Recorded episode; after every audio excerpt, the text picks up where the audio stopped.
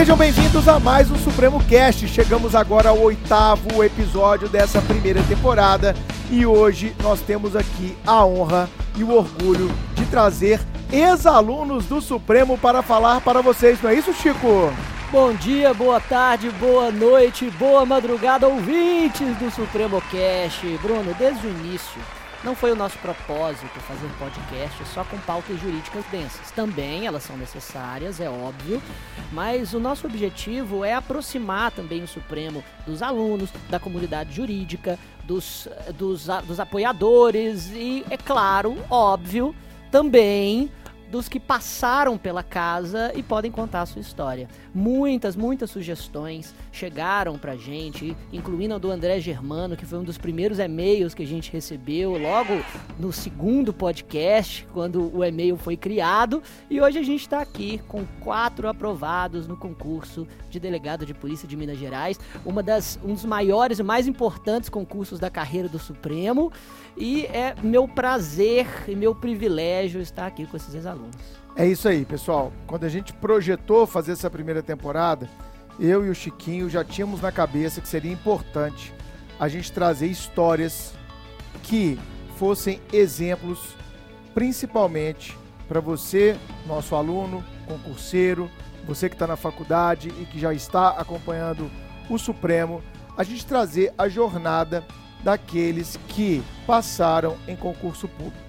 É claro que o Supremo hoje é uma empresa de educação. O Supremo hoje, a gente falou isso lá no primeiro episódio, não é um cursinho preparatório. Exatamente. A gente é uma escola de educação e um dos objetivos que a gente busca alcançar, mas não é o único, longe disso, é trazer é, uma quantidade de informações relevantes para que os nossos alunos possam atingir os seus objetivos. E vários desses alunos como, por exemplo, você que está nos ouvindo, pode ter esse objetivo, é ser aprovado em concurso público. Então, a gente fez o convite para quatro ex-alunos do Supremo, que tem uma história aqui com a gente, e que foram um dos mais de 100, é, foram alguns dos mais de 180 aprovados nesse concurso concorridíssimo de delegado de Polícia Civil de Minas Gerais, cuja prova foi em junho de a prova objetiva foi em junho de 2018. Nós fizemos naquela oportunidade o maior evento já feito para carreiras jurídicas do Brasil, o evento de véspera, que é. foi o nosso H. Palácio das Artes e Cine Brasil Valorec, lotados. É, quem não é de BH são os dois maiores teatros de Belo Horizonte Sim. e nós lotamos esses dois teatros ao mesmo tempo, num dia que está marcado na história do Supremo, que é o dia 16 de junho de 2018. Foi um grande dia para casa, para nossa escola, nesses 10 anos de, de, de, existência e que a gente guarda com muito carinho no nosso coração. Bom, vamos fazer com que eles se apresentem para vocês. Já estão curiosos aí, querendo saber quem são essas quatro figuras que nós trouxemos aqui para vocês. Eu começo com meu amigo Pedro Monteiro. Se apresenta para a galera, Pedrão. Saudações a todos. É uma honra aqui compartilhar das minhas experiências enquanto aprovado agora nesse certame tão difícil, né? Que nos causou tanta, tantos estudos aí, perdemos tantas noites de sono em prol desse objetivo. E meu nome é Pedro de Queiroz Monteiro. Eu me formei já há cerca de seis anos. Eu advim da Universidade Federal de Juiz de Fora e sou natural de Petrópolis, estado do Rio de Janeiro. E moro aqui em Belo Horizonte desde 2016 e no ano de 2017, eu creio que eu tomei uma das minhas maiores decisões, que foi fazer o curso Carreiras Jurídicas aqui no Supremo. Legal. Bacana. E eu atribuo muito do, do meu sucesso a esse curso, porque de fato foi algo que possibilitou a construção da minha base. Foi o meu alicerce enquanto conhecimento jurídico necessário para a aprovação. Excelente, Pedrão. Então, Pedro é de Petrópolis, formou em Juiz de Fora e veio estudar no presencial aqui de BH e agora está só esperando a nomeação. Assim como o nosso amigo Sávio. Sávio, se apresente para a galera, meu amigo. Fala, prof. Bruno, professor Chiquinho e a galera aqui também aprovada. Eu sou Sávio, de Patinga. Uh, tenho uma longa história aí, 10 aninhos de formado. Formei na faculdade de Patinga também. Uh, e ao, além de alguns outros concursos que eu passei, sempre na carreira policial, sempre focado na carreira policial, agora chegamos ao final né, dessa trajetória de DPC-MG, com muito orgulho aí de ter passado pelas, ca- pelas cadeiras do Supremo, né? Que legal. Só foi meu aluno na época de pretório, né? Porra. Pós-graduação, hein? É, Tem faz pós, tempo. no, tem pós no Pretório SAT, É, Unidade Patinga. Faz tempo, na unidade de Patim, que era uma das maiores do Su- pretório. Aluno Supremo via Interasat. Interessante, bons tempos, 2011, 2012. É. É isso aí, sabe? Bom, agora vamos para nossa dama aqui convidada hoje, né? A Carol. Seja bem-vinda, Carol. Se apresenta pra galera. Muito obrigada, Bruno. Obrigada pelo convite mais uma vez. Meu nome é Carolina Máximo, eu tenho 25 anos, sou daqui de Belo Horizonte. Me formei em agosto de 2017 na UFMG. E apesar de parecer ter sido rápida essa jornada, não foi. Eu sofri bastante, teve muita renúncia, muita abdicação, mas uma certeza que eu guardo comigo é que valeu demais. Que massa Ah, que esse seu bom. depoimento, Carol. Então, é, ao contrário do Pedro e do Sávio aí, né, com uma história, uma jornada mais curta de aprovação, já mostrando pra gente que cada um tem a sua própria jornada, que não existe nenhum método único de aprovação, nenhuma fórmula de aprovação, e a gente vai falar muito disso hoje nesse Ex- episódio. Exatamente. Um dos objetivos foi justamente trazer aprovados com carreiras diferentes, histórias diferentes, métodos de estudo diferentes. É, uma- um dos lemas do Supremo é que não existe uma fórmula mágica pronta pronta para se aprovar em nenhum concurso público. Isso aí. Muito pelo contrário, você, preci você precisa se conhecer, conhecer a sua jornada, a sua- as suas limitações e fazer aquilo que, que funciona para você. É isso. E o nosso quarto convidado de- desse episódio já é um velho conhecido de quem é aluno do Supremo, afinal de contas, ele já leciona aqui na casa, tem o seu projeto, que é o Portal Carreira Militar, e agora deu um grande passo também na sua carreira profissional, que é o nosso amigo Professor Ladeira, João Paulo Ladeira. Seja bem-vindo, meu brother. Muito obrigado, meu amigo Bruno, meu sócio no Portal Carreira Militar, já amigo pessoal. Obrigado, Chiquinho, também. É uma honra estar aqui conversando com meus colegas aprovados. Se Deus quiser, a partir do mês que vem estaremos juntos na Academia de Polícia, com muita honra. Ah, tenho 37 anos, você já sabe, sou natural de Ubá, Minas Gerais. Me formei há 14 anos e sempre estudei para delegado de polícia, desde a faculdade. Entretanto, minha vida ela acabou tomando outras jornadas anteriores. Acabei Aham. passando, fui oficial de justiça no Tribunal de Justiça de Minas Gerais, acabei passando um concurso da aeronáutica e hoje, agora sim, realizando mais um sonho profissional, ingressar nos quadros da gloriosa Polícia Civil de Minas Gerais. Perfeito. Então, como vocês viram, temos aqui o Pedro, o Sávio, a Carol e o Ladeira. E eles vão contar um pouquinho do que eles fizeram para chegar até essa aprovação como delegado de Polícia Civil de Minas Gerais.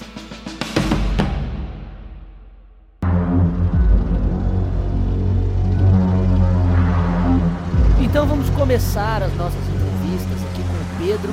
Pedro, você se formou então na Universidade Federal de Juiz de Fora. Queria que você contasse. Você já pensava em estudar para concurso público, especificamente para delegado de polícia quando você se formou? Você se achou mais, mais à frente depois da sua formatura? Conta aí um pouco dessa sua história inicial. Bom, é, eu optei por fazer a faculdade de Direito, né, visando já com aquela ideia, né, de recém-ingresso na graduação, de prestar concurso público. Mas sem qualquer estratégia, sem qualquer objetivo. E eu fiz uma faculdade que eu considero é, de ser de uma faculdade bastante renomada, mas eu não tinha maturidade à época para levá-la tão a sério. Então eu, eu creio que o meu aproveitamento em si não foi dos melhores. Então você que está escutando em casa, achando que ah, eu não fiz uma boa faculdade, Só tem eu não gênio, só consigo. tem gênio. Não, pelo Eu- contrário, é, eu acho eu- que tem que desmistificar Sim, isso um pouco. eu acho né? que você, é, eu acho que você vai encontrar mais pessoas que, que Sim, Estamos sim. juntos, É, tá que estão, não é? exato, Com certeza. exatamente, que estão se enxergando nessa fala do que pessoas que não se enxergam. Pois é, e eu fui morar em Juiz de Fora sozinho, então tem toda aquela vida universitária. Não de, pro dei aula muitos faculdade Não também, cheguei né? a entrar, mas, enfim, foi, foi, foi bastante proveitosa a faculdade em outros aspectos que não o jurídico Privilégio, né? É. Privilégio, né? Eu Privilégio, pra quem não conhece, o Chiquinho provavelmente não conhece, é uma boate já de Ah. mais de 10 anos, viu, Chiquinho? Lá de Juiz de Fora, a galera da Zona da Mata, de Entendi. Mineira, a galera do Rio de Janeiro tá nos escutando, provavelmente conhece a Privilégio, Entendi. que é famosa e sensacional. Sensacional. Entendi. É, eu, eu também sou professor de graduação, então eu conheço muitos O alunos. perfil assim. do, do aluno de Exato, graduação, né? conheço. E assim, eu me formei, fiz a OAB durante a, a faculdade, logrei êxito logo na primeira tentativa e fiquei naquele limbo, né? E agora? Sou, tô desempregado, o que, que eu faço da minha vida? E o caminho natural foi seguir o ramo dos concursos públicos, mas eu não tinha qualquer embasamento, qualquer foco que fosse o necessário para que eu de fato viesse a, a ter a minha aprovação, mesmo que eu tivesse disputando uma aprovação com o um mínimo de perspectiva de concretização. Então, de certa forma, eu formei é, e, e fiquei um tanto quanto perdido. Fui logo de cara e ingressei num curso preparatório, mas não tinha qualquer é, estudo mais aprofundado dentro desse primeiro período. E foi quando alguns aspectos da minha vida pessoal aconteceram. Meu pai faleceu à época e eu tive que, de fato, começar a trabalhar enquanto advogado. Voltei para minha terra natal, que é Petrópolis, e fiquei três, quatro anos advogando sem qualquer contato com, com o mundo dos concursos públicos. E estava naquela zona de conforto, né? Você, mal ou bem, consegue ali um, um salário uhum. que para quem tem umas despesas né, de recém-formado, é um salário suficiente, mas. Paga as contas. Paga né? as contas, né? Paga... Você voltou a morar com a família? Eu morei com a família, o que também de fato Ajuda, já né? ajudava Ajuda no aspecto custos, de né? custos, né? E mas ficava me enganando. Basicamente eu, eu protelava os estudos. Essa frase é, é, ótima. E a gente é, tem essa frase é ótima. É. Eu ficava ali me enganando. E é verdade. Quantas né? pessoas que estão hoje em Com escritórios certeza. de advocacia ganhando uma micharia, que acabaram de ouvir essa frase e que se enquadraram nela. Fica a reflexão, né, Chiquinho? Exatamente. Muita gente aí trabalhando, trocando tempo por dinheiro, como a gente Exato. fala, trocando ali as 8, 10 horas por dia é. no escritório, para que, como a gente já falou lá atrás, que o dono do escritório fique rico e que um dia ela fique sonhando em se tornar sócio, algo que nem sempre se concretiza. É, mas... Ficava arrumando o trabalho para não ter tempo de pensar no seu futuro. Não, com certeza. é, e, e, nessas horas tudo é mais atraente do que estudar, né? Então Exato. você cria subterfúgios, de desculpas, de autossabotagem para justificar, não estou estudando porque estou fazendo isso. É. Isso é uma falácia, mas enfim. E basicamente, em 2017, a minha então namorada, ela se mudou para Belo Horizonte e ela sempre foi uma pessoa muito importante é, nesse aspecto, porque ela sempre me tirou dessa zona de conforto. Que legal. E ela foi muito importante, foi decisiva, eu diria, nesse aspecto, porque ela me chamou, olha, vem para cá, larga tudo. E a, pelo menos à época eu tinha juntado uma grana inicial, que foi também o que me salvou, e resolvi vir para Belo Horizonte. Num primeiro momento, não conseguia estudar, ficava estudando em casa, mas não rendia. E aí foi quando, em 2017, início de 2017, eu ingressei no curso Carreiras Jurídicas aqui do Supremo. E eu optei pela modalidade presencial, uhum.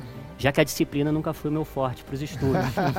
e, é, o presencial ajuda. É, é para quem não, para quem tem um perfil parecido com o meu, eu creio que seja a melhor alternativa. Uhum. Porque por mais que você perca um certo tempo com o deslocamento, é, isso tem, tem, que ser levado em né? consideração, isso gera um custo, gera um custo uhum. mas é algo que você tende a levar mais a sério, você tende a, de fato, fazer um curso com, com outro viés.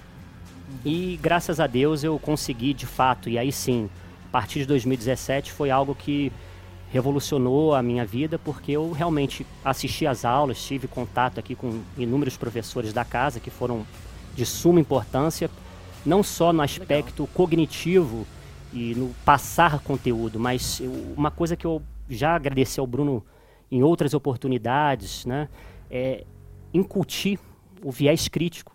E eu uhum. acho que isso foi de suma importância. Uhum. Não necessariamente para a primeira fase do certame, mas Sim. quando você chega nas Sim. fases discursivas, nas fases orais, o raciocínio, é o, o viés crítico é o que te salva. Exatamente. Porque dificilmente você vai é, saber todo o conteúdo que vai ser inquirido a você. Uhum. E você tendo esse jogo de cintura e a capacidade de construir o raciocínio, que é algo que vocês sempre batem na tecla, Sim.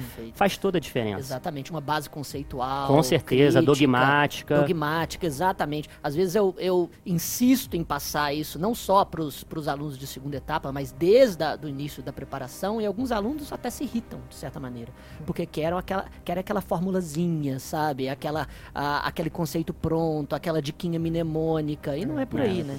Bom, Pedro, legal pra caramba sua história, cara. Eu confesso que sempre te vi aqui no curso, é, no presencial, sentava relativamente mais lá na frente, sempre Sim, atento, construindo um sempre. bom caderno, prestando Exato. atenção no que a gente falava. E é isso, cara. Não tem, não tem muito erro. Quando você para a sua vida, realmente resolve investir naquilo, entende que vai demorar um tempo. Né? Nós estamos aqui em meados de 2019. O Pedro está falando que ele entrou num curso preparatório depois de quatro anos de advocacia em 2017. Então foi uma jornada de pelo menos dois anos e meio até a aprovação, com um estágio de maturidade já maior Exato. de alguém que já tinha, entre aspas, é, posso falar, se decepcionado Sim. com a advocacia, Sim, né? sim. E, e- e sabia que tinha que sair da, da zona de conforto. E a história do Pedro é bonita, né? Eu gosto dessas histórias, Chiquinho. Porque uma mulher forte do lado, né, cara? Com certeza. Uma mulher parceira, tirando ele da zona de conforto, porque muita gente que está nos ouvindo tem aquele parceiro âncora que joga para baixo, que não quer que o outro estude, que não quer que o outro cresça, que está sempre arrumando programa, está sempre arrumando briga, está sempre arrumando uma situação de ciúme, seja lá o que for, para tirar você da sua estrutura psíquica, da sua tranquilidade, para que você não consiga performar, concentrar para estudar. Eu falo isso porque a gente convive com, bicho, milhares, literalmente, de alunos e a gente vê de tudo. Então, muito bacana esse viés da sua história. Vou Exato. destacar isso na sua, na sua fala, porque tem muita gente nos ouvindo que tem parceiro âncora e devia repensar essas relações e ter parceiros pipas que jogam a gente para cima, que nos conduzem que junto. a uma outra, Com a uma outra situação. Exato. E eu acho que uma das, uma das coisas que eu gostaria de destacar da fala dele também é essa consciência com relação à própria maturidade. Sim. Porque eu diria que, observando a sua história, talvez se você tentasse se focar para poder estudar muito antes do que você fez, você não teria conseguido o mesmo êxito. Certamente. Justamente porque a sua jornada demandou justamente uma construção de uma, de uma certa maturidade, de um, auto, de, de um autoconhecimento, até que você pôde realmente se dedicar no, no foco em que você queria. E isso é algo perfeitamente válido. Às vezes a gente fica pensando que teve tempo perdido, ou que não passou pela, pela, pelos corretos caminhos na vida, e eu acho que todo mundo tem um- uma história particular, Todo né? mundo tem seu time, né? tem o seu timing, exatamente. Maturidade não é algo que depende só da sua vontade, mas também das suas experiências. Com certeza. Perfeito. Bom, sabe, e você, cara? Conta um pouquinho pra gente aí. Como é que foi essa sua jornada até chegar à aprovação como delegado aqui em Minas? Essa pequena década, né? De, É, desde o- formado até a aprovação final, né? Uma década, cara. Olha que legal. Pois é, eu também pegando o gancho do Pedrão aí, formei em Patinga, faculdade particular lá. Fadipa, não? Fadipa, Fadipa. Legal. E Um abraço pra galera do Vale do Aço a tá nos Rose da minha aí. sala, a Rose. Legal, cara. E aí, é, também, eu entrei na faculdade com 17 anos de idade, né? Eu queria fazer o quê? Tocar rock and roll na faculdade, né? Claro, Com certeza. claro. Eu caí de cara no diretório acadêmico da faculdade e a minha faculdade foi pra passar, né, na realidade. Fazer aqueles 60 ali e tal. Aham. E aí apareceu a parceira, né? Quando eu tava mais ou menos no nono período, apareceu a, então, minha, que se transformou, se- transformou minha namorada e hoje é minha esposa, Que legal, cara. que puxou minha orelha e falou, vambora, vambora. É, e aí eu fiz a OAB, o primeiro tombo foi na OAB, em dezembro de 2014, ó, de 2008. E aí meu pai falou pra mim assim, olha, se você não passar nessa próxima prova, o negócio vai ficar complicado pra você. Um pai raiz. Um pai raiz, um pai raiz, Pai pai raiz. concurseiro também, aposentado hoje, mas concurseiro. Aham. E aí, então, a partir daí começou a, a rotina de estudos. Aí eu passei na, na seguinte OAB em abril, e desde então, diferente do Pedro, é, eu sempre quis a carreira de delegado.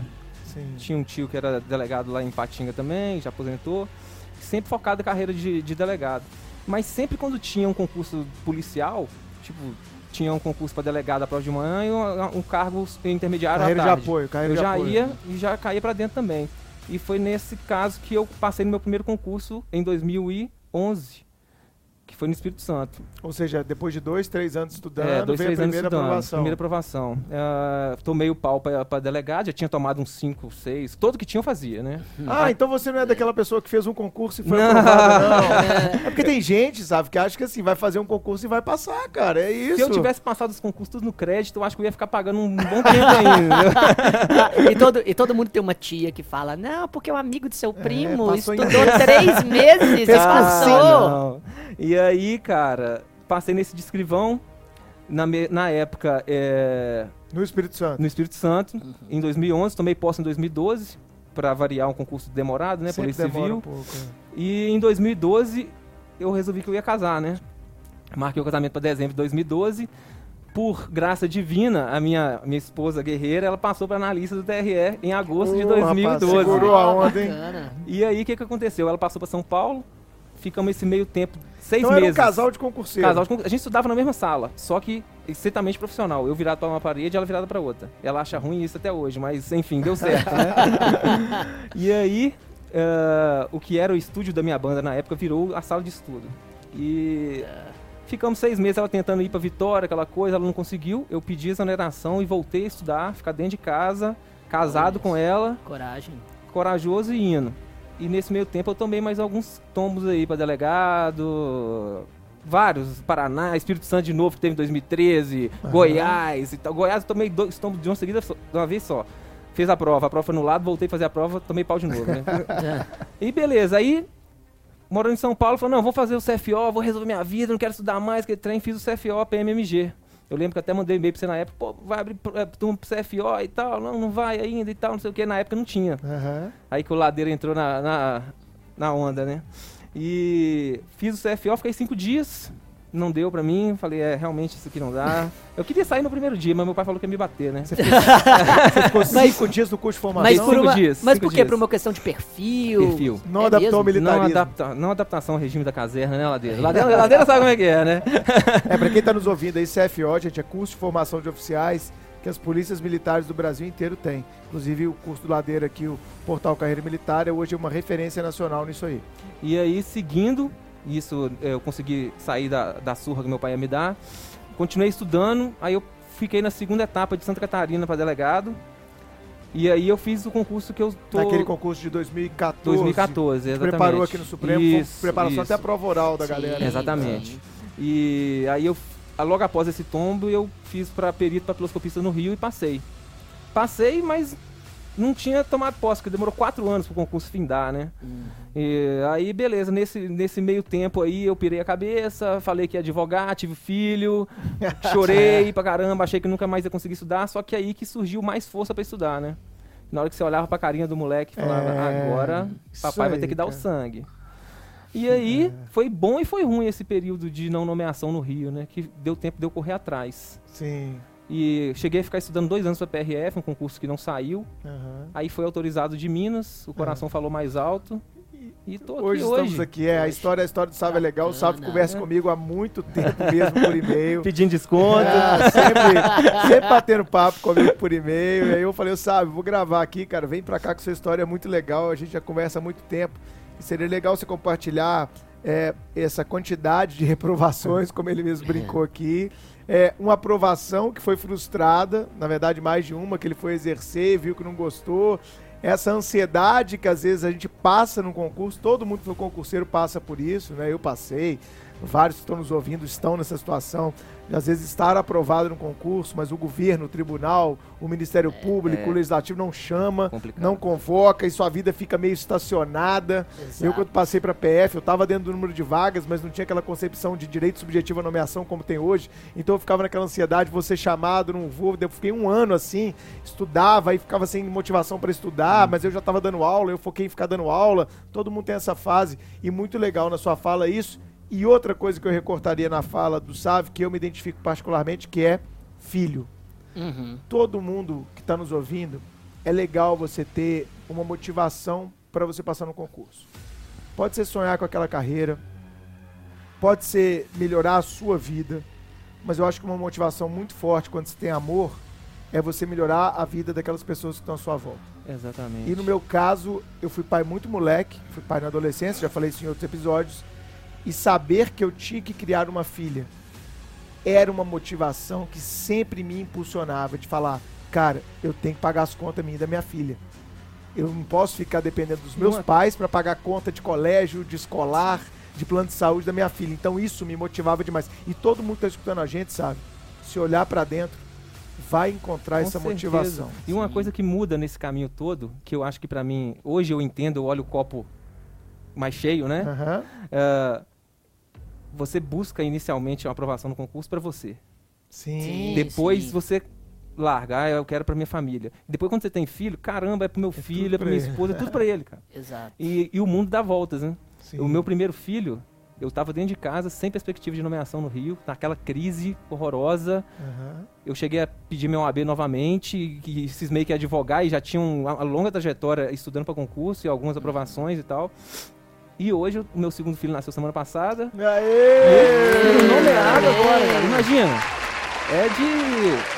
Nasceu o segundo filho, olhos, cara, e você É, vai ser não. nomeado agora. Puta Pô, merda. muito Que bacana. legal, Desse cara. É, é o- exatamente. É o que eu ia recortar na fala dele, sim. A família sendo uma motivação para os estudos. Muitos, de certa forma, vêm vêm de forma contrária ou sofrem o contrário, né? A, a família pondo pressão. É, mas ele e- falou do pai dele, eu queria saber um pouco disso, Chiquinho. Que ele falou: Ah, meu pai falou: se você não sim. passar na OAB, você tá ferrado. Como é que foi a sua relação, cara, nesse tempo todo? Porque muita gente Exato. está nos ouvindo, tem uma certa relação de pressão, de cobrança, certeza. né, de desconfiança da família. Isso é e muito até mesmo às vezes a galera tá pensando assim, ah, pô, mas o pai dele era funcionário público, ele era É, filho de papai, Marajá. aquela coisa. Tô, não, meu pai trabalhou na rede privada 27 anos.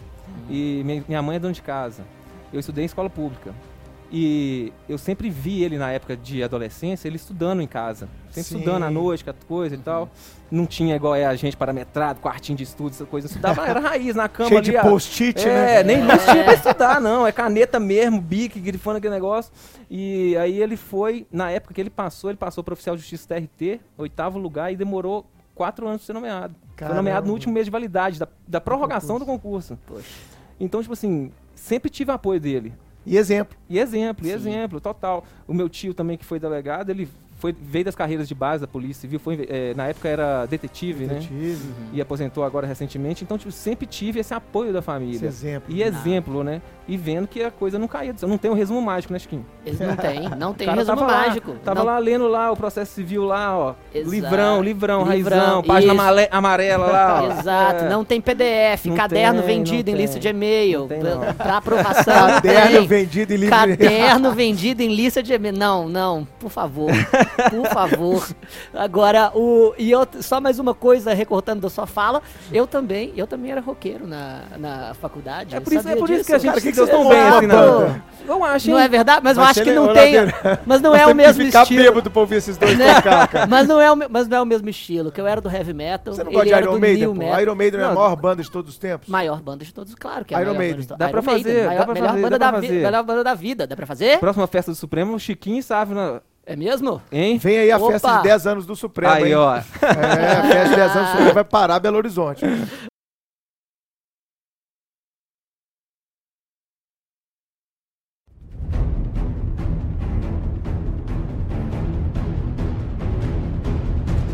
Então, vamos agora passar a palavra à dama da mesa, Carol. E eu, eu acho extremamente importante ter uma, uma aprovada aqui na mesa, primeiro porque o concurso de, de delegado de polícia hoje possui uma, uma vastidão de mulheres, né? Mais mulheres do para, que homens. Mais mulheres do que homens, exatamente. Pelo menos no Supremo. É, exato. Tem mais mulheres do que homens do estudando Supremo. para a carreira policial. Ex- exato, então excelente ter um exemplo aqui de, de aprovada. Gostaria que você contasse também um pouco da sua história. É, você passou, de- depois de muito pouco tempo de aprovada, não é? De Talvez- formada. de formada, exatamente. Então, você já estudou na faculdade? Como que foi? Então, é até legal eu falar isso, porque minha mãe fica espalhando na rua que eu passei pra delegada já, pra, pra gente que eu nem Claro. conheço. Isso é o Claro. orgulho da família, Pois é, cara. filha Entenda sua mãe, pô. Exato. Aí ela sai contando pra todo mundo, alguns conhecidos tomam conhecimento da aprovação e chega pra mim e fala: ah, não, você não tem como tomar como referência, porque você deve ser muito inteligente, você deve ser, assim, muito acima da Sua média. mãe fala que você é nerd desde menina. É, e gente, sinceramente, eu não sou nem um pouco acima da média na inteligência. Eu sou na média mesmo, tenho super dificuldade em aprender línguas, tomei quase pau em física na escola. eu também, tamo junto. É, então é mundo. tudo, é tudo no esforço. Então, quando me falam que eu sou muito inteligente, eu falo não, eu sou muito esforçada, muito mesmo. Eu faço esforços que as pessoas costumam não fazer. E aí eu alcanço resultados que as pessoas também não alcançam. É, eu entrei na UFMG com 18 anos e eu já sabia que eu queria concurso público. Mas Legal. também, como o Pedro, eu não tinha maturidade para estudar para concurso público enquanto eu estava na faculdade e também não queria isso. Eu queria viver a faculdade, não me arrependo. Caso alguém que esteja escutando está na faculdade, eu acho que é um momento que tem que ser vivido, claro, com responsabilidade, com planejamento. Mas eu fui nos jogos jurídicos, eu fui nas festas da faculdade, gostei muito, aproveitei muito a experiência, mas sempre tinha um foco. Quando eu formar, meus pais não vão poder me bancar. E eu não quero advogar, eu quero ficar só estudando. Como é que eu vou juntar esse dinheiro? Então eu fiz estágio desde muito nova, até antes de fazer estágio eu monitorava festa infantil para ganhar uma graninha. Ah, que legal. Legal. É, e fui fazendo estágio remunerado do quarto período até eu formar e também fui monitora bolsista na faculdade de processo penal. Legal. Então tudo isso foi fazendo com que eu fosse fazendo meu pé de meia ao longo da graduação, mas sempre aproveitando a- as badalações, não abria mão disso não. Ah, E aí formei, teve a festa de formatura, foi sensacional, mas o dia seguinte foi um dos piores da minha vida. Que eu acordei e falei, putz, formei, e agora? E aí eu pensei, é, vou ter que colocar meu plano em prática. O dinheiro já estava lá, só faltava a força de vontade para conseguir estudar. E aí fui dia após dia, com disciplina, cada dia um pouquinho. Aí eu ia intensificando. Ah, não, hoje eu vou estudar só duas horas por dia, amanhã eu vou tentar três, depois eu vou tentar quatro. E ia fazendo isso com muita leveza, mas responsabilidade também. Aparecia alguns concursos, eu ia prestando, eu ia fazendo. Colecionei algumas aprovações e reprovações também, nenhuma nomeação até então. E em dezembro de 2017, começou a intensificar os rumores de que o edital ia sair Sim. de delegado de polícia. Sim. E aí eu fiquei ligada, eu falei, não, eu preciso me preparar um pouco antes desse edital sair, pelo menos nas matérias que eu não tenho familiaridade. E aí eu procurei o cursinho do Supremo pré-edital, que já estava lançado, e adquiri online. E fui estudando. E com isso eu fui desenvolvendo uma técnica de estudo que eu vi que eu precisava ir além da videoaula. Então eu, eu lia todo dia, eu via a videoaula todo dia, mas eu também lia lei seca, li as doutrinas da segunda etapa e fiz exercícios. Todos os dias eu combinava essas quatro técnicas. Tinha dia que eu estava muito cansada, então eu fui me conhecendo, colocava o que eu menos gostava no início do dia, o que eu mais gostava no final do dia. Isso a gente vai pegando de acordo com o estudo. Quando eu fui pro hora H, eu, e eu vi aquela magnitude de pessoas assim me cercando, a minha vontade era de ir embora. eu achei que eu não ia dar O conta. eu- RH foi muito impactante foi pra muita muito gente, impactante. A fila que eu peguei tava dobrando o quarteirão. Falei, eu vou embora com certeza. cara. Sete da manhã. É, E eu, eu nunca vou esquecer a cadeira que eu sentei assim lá no Palácio das Artes. E eu, a sensação de ver aquelas pessoas e o desespero que aquilo tava me batendo. Mas ao mesmo tempo eu queria estar ali, porque eu não queria estar em outro lugar. E foi ótimo, assim. Aí eu fui passando, fui vendo que eu era capaz. Fui passando nas etapas. E hoje eu tô aqui, graças a Deus. Que massa, Carol. É, a história da Carol é legal porque é possível também passar com pouco tempo. Eu vi muita similitude é, entre a gente, Carol, porque eu também, né, sou filho único, eu também fui monitor na faculdade, eu também participei de todos os jogos jurídicos, eu também fui em todas as festas da faculdade, eu também sempre fui mediano, sempre fui muito esforçado. Então, você contando sua história, eu me identifiquei muito, parece muito um pouco assim com, a- é, muito com a minha, com a minha história também.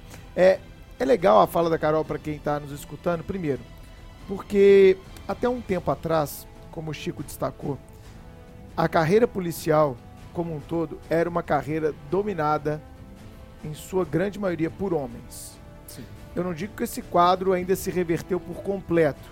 Se nós olharmos, por exemplo, a lista de aprovados de delegado Minas ainda prevalece é, a quantidade maior de homens. né? Vocês viram isso lá, ainda tem, mas se você comparar uma lista de aprovado de hoje com uma lista de aprovado de 10 anos atrás, hoje eu tenho seguramente o triplo de mulheres que a gente tinha no passado. A Elisa poderia até estar aqui com a gente para confirmar que no concurso da Elisa foram muito menos mulheres aprovadas do que hoje no Sim. concurso dos meninos que são nossos convidados. Então, Carol, é muito legal sua história, porque é, prova, ao menos aqui na minha leitura, que disciplina, esforço, conjugação de objetos de aprendizagem, o foco que você teve, né, acreditar e a essa esta esta confiança ir subindo a cada degrau que ia Exatamente. passando, porque tem gente que é tão ansiosa, Carol, que manda mensagem assim pra mim. Ah, Bruno, mas a prova oral vai cair essa matéria. Aí eu pergunto assim, mas você já está na prova oral? Parece uma coisa idiota, mas as pessoas querem se preocupar com a prova de título, com a prova oral, com o exame médico, com a academia de polícia, quando sequer fizeram a prova objetiva. É uma linha tênue entre ansiedade e planejamento. É lógico que você tem que Exatamente. pensar lá na frente. Eu estava lendo doutrina não pensando na primeira etapa, mas já na Perfeito. segunda e na oral, porque não ia dar tempo. Claro. Mas eu não ficava Mas me organizando. preocupando. Exatamente. E ao mesmo tempo não descuidando das disciplinas que caíam na prova objetiva. Exatamente. né? não, não demitindo matérias, como a gente diz. Aquele cara, ah, essa matéria eu não vou estudar, não. Para quem está nos ouvindo, o concurso deles na prova objetiva, em 70 pontos disputados, a nota de corte foi 56 pontos. Ou seja, na primeira fase, eles tiveram que fazer 80% da prova para ir para a fase dissertativa. Então foi um concurso extremamente disputado, extremamente difícil, mas, Carol, muito Exatamente. legal você provar que esforço, foco, Exato. determinação, método, quando a gente conjuga isso, é possível também a gente obter resultados num curto prazo. Com e mostra certeza. que a sua história é um pouco diferente, tanto a do Pedro quanto a do Sávio.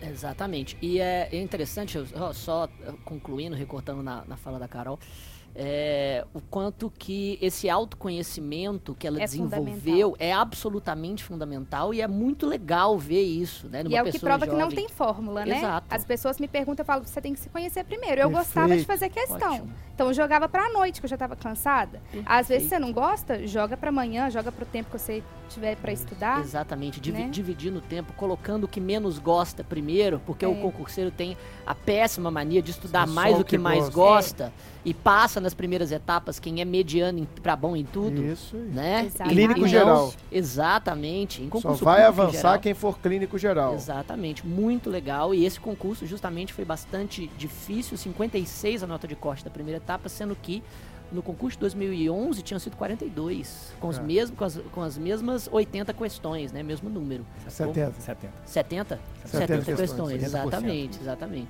Agora nós vamos passar para o grande Ladeira.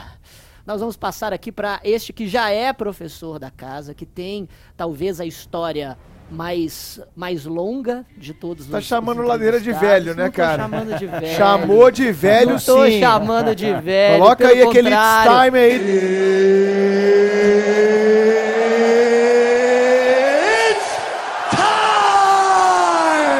Vou ganhar a pecha de chamar as pessoas de velho. Quando o Rogério Greco veio aqui, eu disse, né? Não, porque eu cresci lendo os livros dele. Ele, Paulo, me sacanete aqui.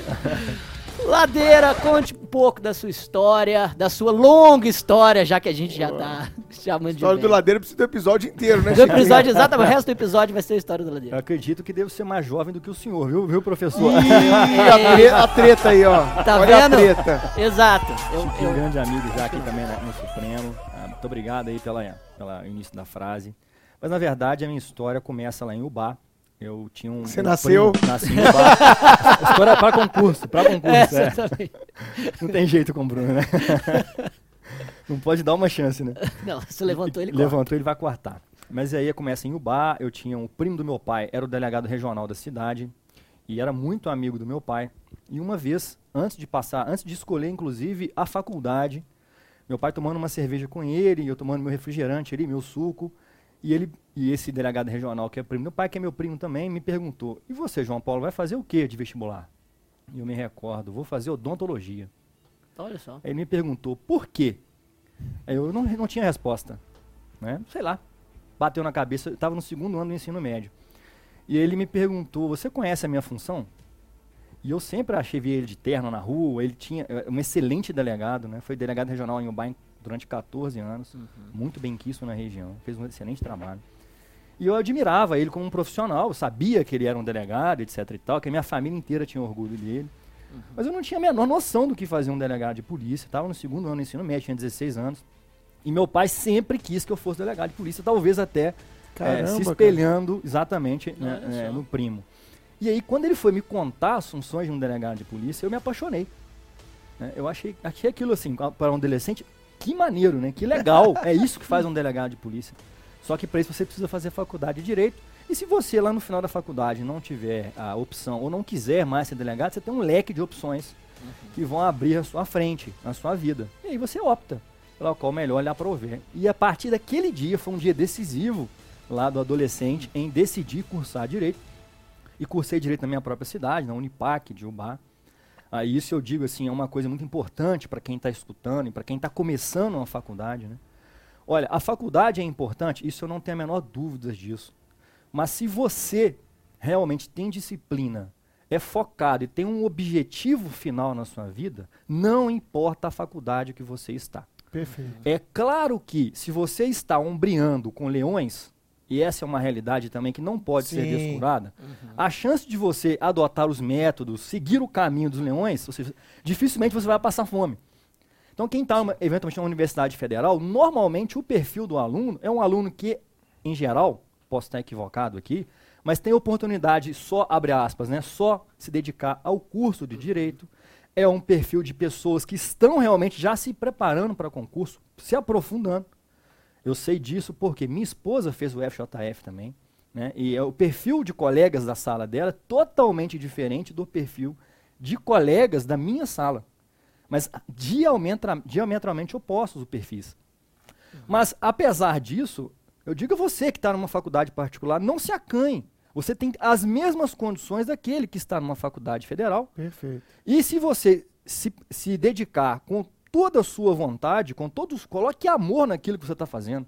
Até porque todo mundo diz, a maioria das pessoas diz, o estudo para concurso é doloroso. É doloroso para aqueles que não sabem que estão fazendo aquilo que amam. Porque quando você vai buscar algo que você ama, que é entregar para a sociedade um serviço sensacional, que eu tenho certeza que esse é o objetivo final de um servidor público, e não só resolver um problema particular, a energia das pessoas que estão precisando de um serviço público é, diferenciado, essa energia vai ser transmitida a você. E que de você de coração se dedicar àquele projeto, você vai conseguir. E falo isso sem falácia nenhuma, não é um discurso como professor, muito pelo contrário. É de alguém que já sofreu esse, esse, esse momento, porque em determinado momento não acreditava que podia colocar todo o amor é, na, naquele objetivo. Mas aí me formei, é, quando me formei eu já era oficial de justiça lá na comarca de Ubá. Você passou na faculdade? Na verdade eu não passei, eu fui nomeado a título precário. Você... Havia uma necessidade muito grande na comarca de Uma oficiais de contratação justiça. lá pelo TJ. Contratação pelo TJ, eu sempre trabalhei na facu- na- durante a faculdade no fórum. Sempre fui estagiário, depois estagiário remunerado, fiz, fazia sentença para o juízo criminal, fazia audiência, eu fazia tudo numa secretaria criminal. Como, contrataram. como eles me conheciam, conheciam o meu trabalho, eu fui contratado como oficial de justiça a título precário. Tá. E aí tive que sair em 2006. E também assim como o Pedro, né? E o que eu vou fazer da vida, né? Eu já tinha passado na OAB, mas não queria advogar. E aí tive uma conversa muito séria com meu pai e com minha mãe, né? E, e aí, pai, eu tenho que ir para Juiz de Fora estudar. A época o curso era o LFG, que em 2006 era um curso sensacional, o professor Luiz Flávio Gomes, Sim. e tinha o Pablo Stouze, a, a Fernanda Marinella, só, né, elite também, é, do ensino jurídico no Brasil.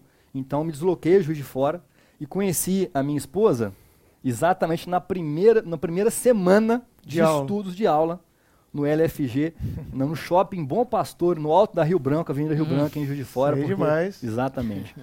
Frente ao McDonald's ali. né? Claro. Exatamente. E ali a gente começou um namoro, etc e tal. Ela também vinha de uma formação muito forte, muito focada em concursos públicos. E fomos nós dois também, viu, Sávio? Nós dois estudando ali. Ela chegou na prova oral da Defensoria Pública de Minas, tinha acabado de passar para analista do Ministério Público, tomou posse no cargo, ela é analista do, do Ministério Público hoje, feliz no cargo também, realizada. E eu, um ano depois do início desses estudos, passei no concurso da Aeronáutica. Então, minha vida acabou, em que pese eu estar focado para delegado de polícia, acabou é, vivendo uma nova jornada, né? Eu acabei vivendo uma nova jornada e tive que me dedicar ao direito militar, ao direito penal militar, ao processo. Por quê? Na verdade, eu me deparei em uma unidade militar em que eu era assessor jurídico de um, de um brigadeiro, de um oficial general. Nossa. E eu assessorava coronéis, majores, capitães em inquéritos policiais militares, em sindicâncias. Eu fazia o trabalho de corregedor do chato, né? De corregedor também. Trabalhei com atividade de inteligência. Em que pese isso ter talvez me desviado um pouco do foco de estudo para concurso público, eu tive que realmente me dedicar a uma nova cultura, que é o, que é o militarismo. Isso foi fundamental, essencial na formação também do meu caráter, na reconstrução de valores em quem eu sou hoje como profissional, Disciplina, né, cara? disciplina e hierarquia. Força Aérea Brasileira, costumo dizer, eu saí da FAB, mas ela não saiu de mim. Na verdade, Legal. exatamente. Né? Quem é Olha militar só. sabe exatamente o que eu estou dizendo. Né? Você não deixa de vestir a farda, é uma segunda pele. E quem é meu aluno sabe o orgulho que eu tenho de bradar que eu sou um oficial da reserva da Força Aérea Brasileira. E é interessante também na minha passagem, Bruno, deixar registrado aqui, você dá aula de penal militar, né? E como é que começou isso? Começou numa cilada, na verdade. Por quê? Na minha primeira semana na unidade militar, eu estava no segundo dia, teve uma reunião com o efetivo inteiro de apresentação dos oficiais que foram designados para aquela unidade e uma reunião que acontecia trimestralmente na organização militar. Mais de dois mil militares assistindo a reunião num teatro grande que a gente tem lá em Lagoa Santa. E aí surgiu um assunto muito polêmico do subcomandante, que era um coronel, ele estava com o microfone, rolou um zum zum zum, e ele sem falar nada comigo, simplesmente disse assim, porque o tenente Ladeira vai explicar para o efetivo essa situação. sem Meu comentar comigo, eu se- Sem briefing, sem sem briefing, Nossa. eu nunca tinha ouvido falar, nem no meu curso de formação, como oficial da aeronáutica, que era um assunto que era mais ou menos assim. O militar que apresenta um atestado médico não automaticamente está liberado. Ele tem que passar por uma junta, médica, médica. de reavaliação. Claro. Exemplo, o militar quebrou o pé. Beleza, põe ele para atender telefone. O pessoal acha que é princípio de efetividade da Constituição, ou seja, na pele ali. Isso estava gerando um descontentamento com o efetivo. Eu nunca tinha ouvido falar disso. Nossa. E ele se sentiu um pouco ah, ah, pressionado pelo efetivo no momento e me, me pagou o telefone. Me pagou o telefone, me O pagou o microfone. microfone. Eu simplesmente tive um segundo e meio para prestar continência pedir autorização ao comandante e pedi assim: Meu Deus do céu, me ilumina. o que, que eu vou falar? Segundo dia É da aquele pesadelo do militar. professor, né, cara? Exatamente. Entrei na aula pra falar Entrou- administrativo, 500 Eu- pessoas eu tenho, eu tenho pesadelos pesadelo assim também, cara, eu direto, tenho cara. pesadelos. Exato, que eu chego e falo, não, aqui você, você, você vai dar aula de direito de família. direito de família. Você tem quatro aulas de direito de família, hoje você vai dar duas. E a sala lotada, todo mundo te ouvindo, e você já com o microfone. Exatamente. Foi mais ou Esse, menos esse isso é um eu pesadelo constante de professor, É, impressionante, cara. não. eu terrível. vivi isso na pele e assim foi interessante porque é, eu imaginava que estava encontrando uma cilada, eu ter- teria sido jogado aos leões, na verdade foi a grande oportunidade da minha vida. Porque o que, que me bateu ali naquele momento? Poxa, eu tenho ju- conhecimento jurídico que eu tinha. Tinha passado num concurso, tinha estudado bastante. Vou sair pelo ato administrativo complexo. Que Vamos é a montar um grupo de Olha trabalho para analisar isso. Base- Sempre que é, quer, no não serviço público, quando alguma coisa não vai funcionar, eles falam, vamos montar um grupo de trabalho. Aí você já sabe que não vai funcionar porra nenhuma. E na verdade eu falei 10 minutos sobre o ato administrativo complexo, que é a formação da validade do Poxa. ato administrativo por intermédio de dois órgãos distintos, né? E consegui explicar isso. Base Durante- conceitual. Base É conceitual me que a salvou naquele dia, por incrível que pareça, Bruno. E foi interessante porque ali naquela audiência dos militares existiam dois suboficiais da aeronáutica que eram donos de um cursinho preparatório em Lagoa Santa. Eles te chamaram. Eu saí da palestra do auditório contratado para contratado para dar aula de direito constitucional no curso ápice lá em Lagoa Santa. Que massa. Cara. E comecei na outra semana um, um módulo básico de direito constitucional para concursos públicos. Que fantástico. Isso em 2008, ou seja, eu vou completar agora em 2019 11 anos Mas, lecionando. mas você falou, cara, eu tô aqui como ouvinte curioso. Você falou que bateu lá atrás o sonho de delegado. Aí na faculdade, você foi trabalhar no fórum.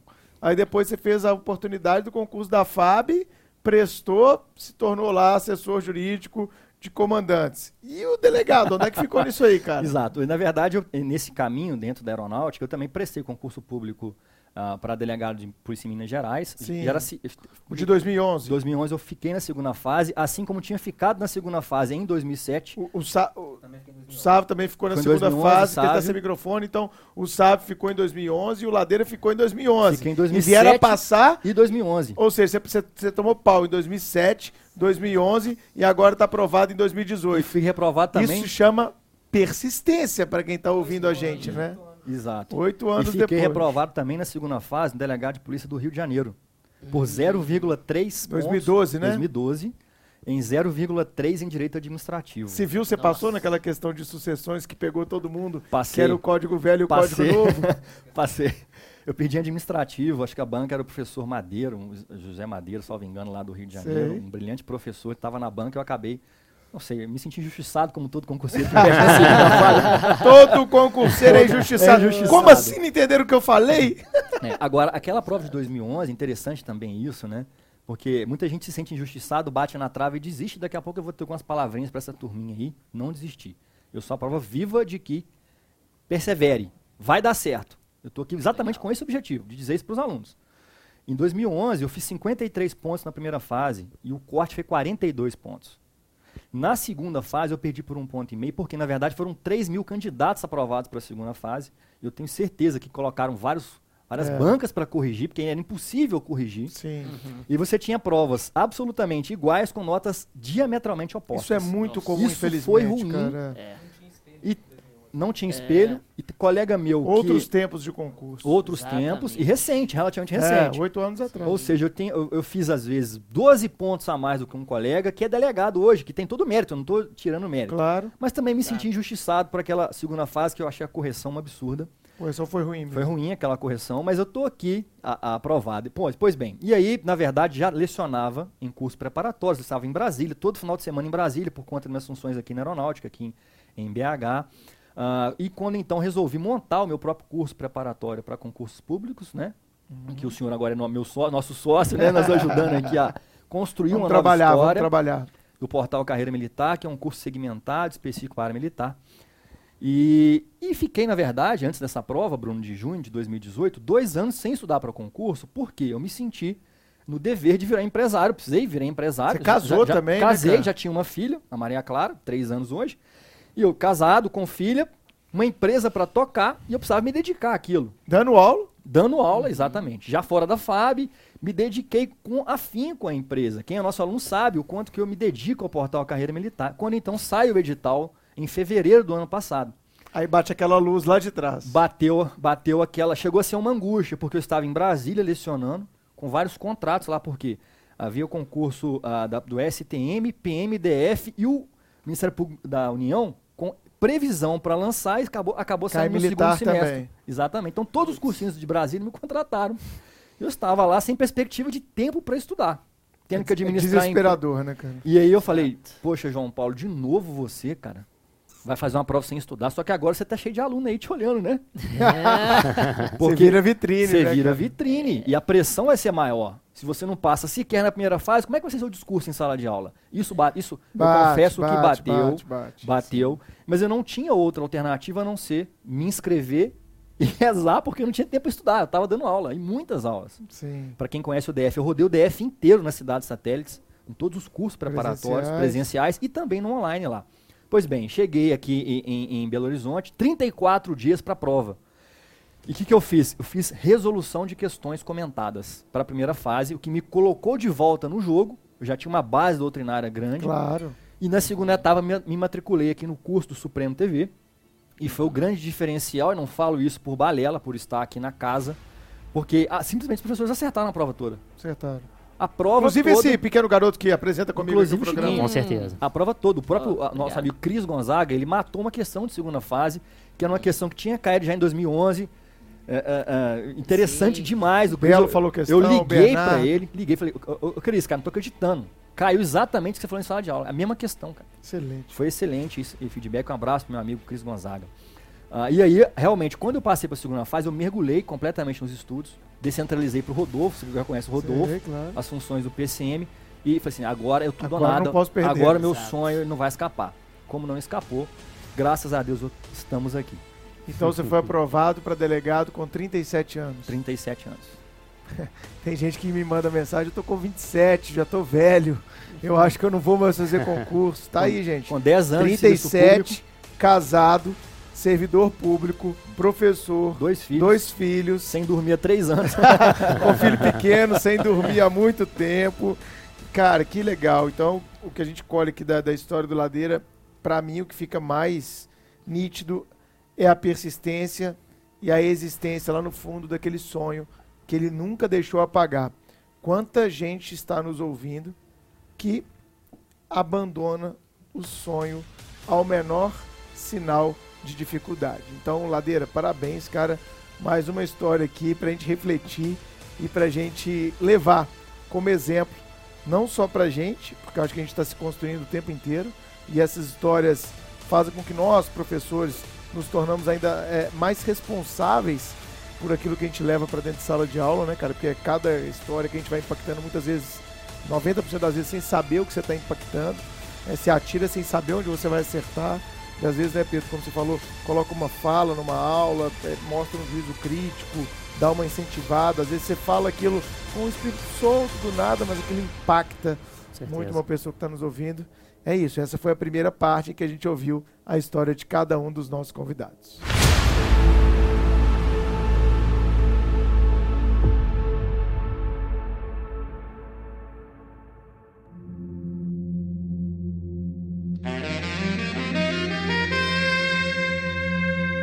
Então vamos falar agora de métodos de estudo. Pedro, como você estudava? Que método você utilizava? Qual era a sua divisão de tempo? Conta um pouco pra gente. Conta a sua fórmula mágica aí, Pedro. Tá todo mundo É. querendo ouvir. Esses aprovados aí vão contar qual que é a fórmula mágica ou vão ficar Qual que é o- escondendo? qual que é o segredo simples, né? A apostila. Como é que você decorava tudo? Conta aí. É. Você fez teatro pra aprender a A, decorar? di- a dicasinha mnemônica, né? A rima, pelo amor de Deus. É, exatamente. Acho que o primeiro passo de alguém sério nesse meio deve falar é justamente que não há um método perfeito. E por muito tempo eu me atrapalhei justamente tentando buscar esse método perfeito. Não existe. Eu acho que primeiro o concurso público é um método de autoconhecimento. A partir do momento que você conhece as suas virtudes e as suas deficiências, você consegue trabalhar em cima disso e consegue estabelecer o que é mais proveitoso e o que é menos proveitoso para a sua assimilação cognitiva. Então, eu, conforme disse anteriormente, fiz o curso aqui do Carreiras Jurídicas e tenho certeza de que ele foi a minha principal ferramenta. Porque eu fiz um curso muito bem feito, de fato eu frequentava as aulas, como o Bruno falou, ficava ali quietinho na frente, assimilando, prestando atenção. Respondendo o que o professor perguntava, interagindo, interagia. focado Eu- na aula, né, cara? Eu era um aluno realmente participativo, mas não daqueles que ficavam, né? Não, não, mas Levantando enfim. a mão. Mas eu sempre procurei prestar atenção e depois eu tive a oportunidade né, de não trabalhar por esse tempo que eu tirei para de fato me dedicar aos estudos, pelo menos de maneira mais incisiva.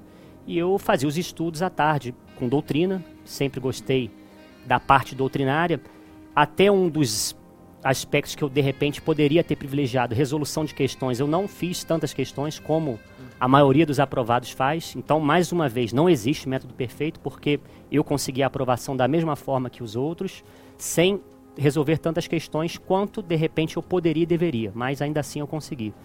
E basicamente eu tive a preocupação de construir as minhas anotações, de fazer um senso crítico e de aprender a raciocinar o direito. Eu acho que a partir desse momento, por mais que o concurso público em si tenha aquela pecha de que ah, ela vai, ele vai priorizar aquele aluno que é o decoreba, eu, eu tenho sérias divergências quanto a isso.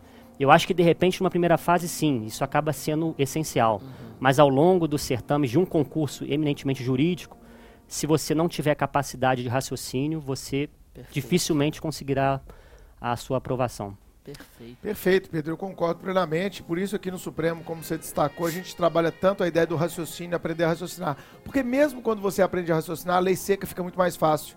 Que a lei seca domina claramente a primeira fase, a prova objetiva, ela é uma prova, em sua grande maioria, de lei seca. Não tem como a gente dizer que não. Com É, na maior parte das matérias, a primeira fase ela é composta de lei seca. Se eu dar uma coisa para a primeira fase, só lei seca, eu falo, não, só lei seca não, porque senão você vai ficar lendo, em 10 minutos você já desconcentrou, você já não vai mais lembrar do que você está lendo, mas a partir do momento que você tem um raciocínio, quando você cai dentro da lei seca, você vai ter uma outra percepção, um entendimento, o sentido daquela lei. E quando você chegar na prova, ainda que o examinador coloque no Ctrl C, Ctrl V, copiou, colou a questão da lei seca, você tem uma- um juízo crítico para falar essa formulação que eu não lembro se é bem essa, mas eu sei que alguma coisa aqui não tá me cheirando bem. Com Isso aqui certeza. não faz sentido dentro do raciocínio que eu construí.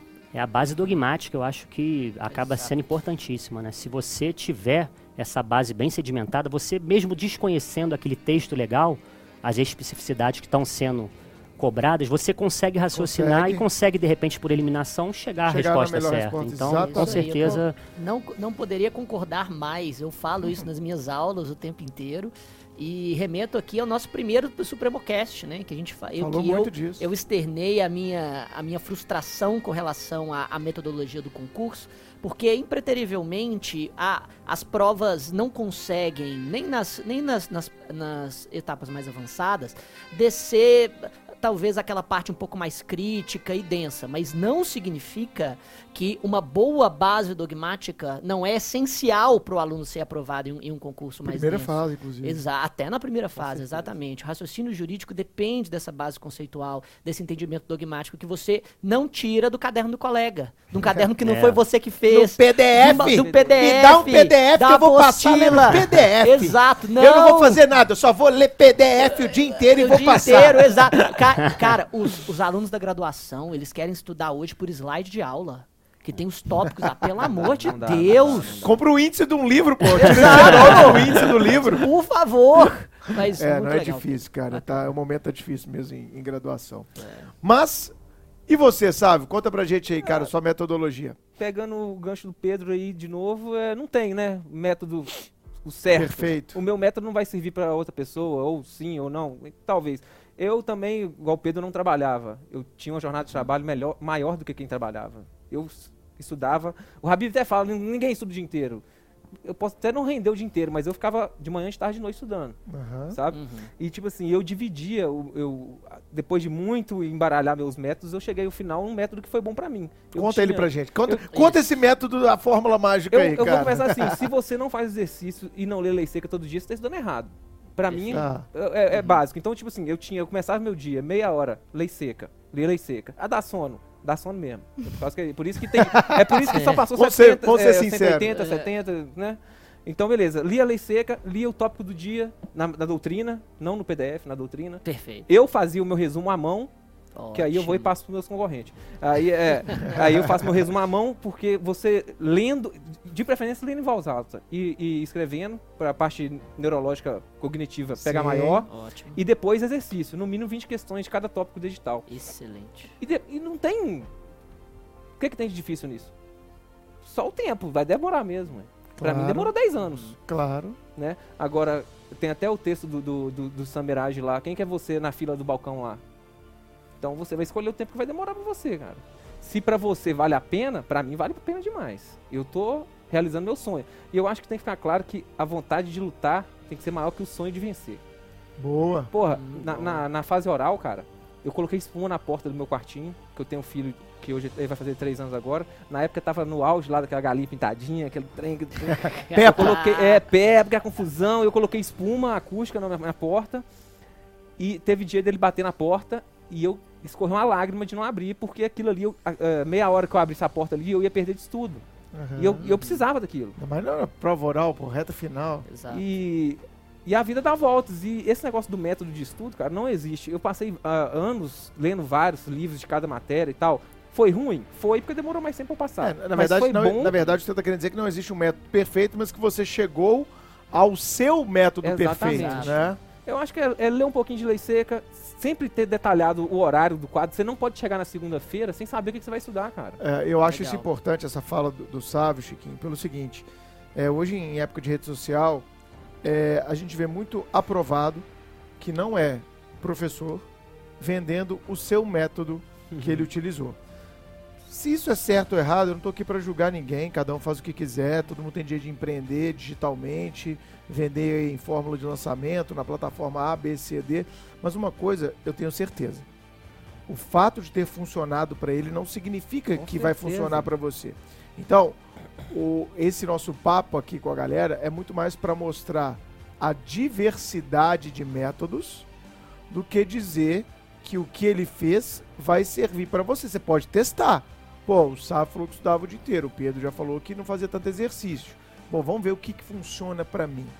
Essa jornada de autoconhecimento que todos os nossos convidados estão batalhando aqui hoje, nossos ouvintes, ela é importante você escutar com ouvidos atentos. Não é agora eu vou anotar o que sabe.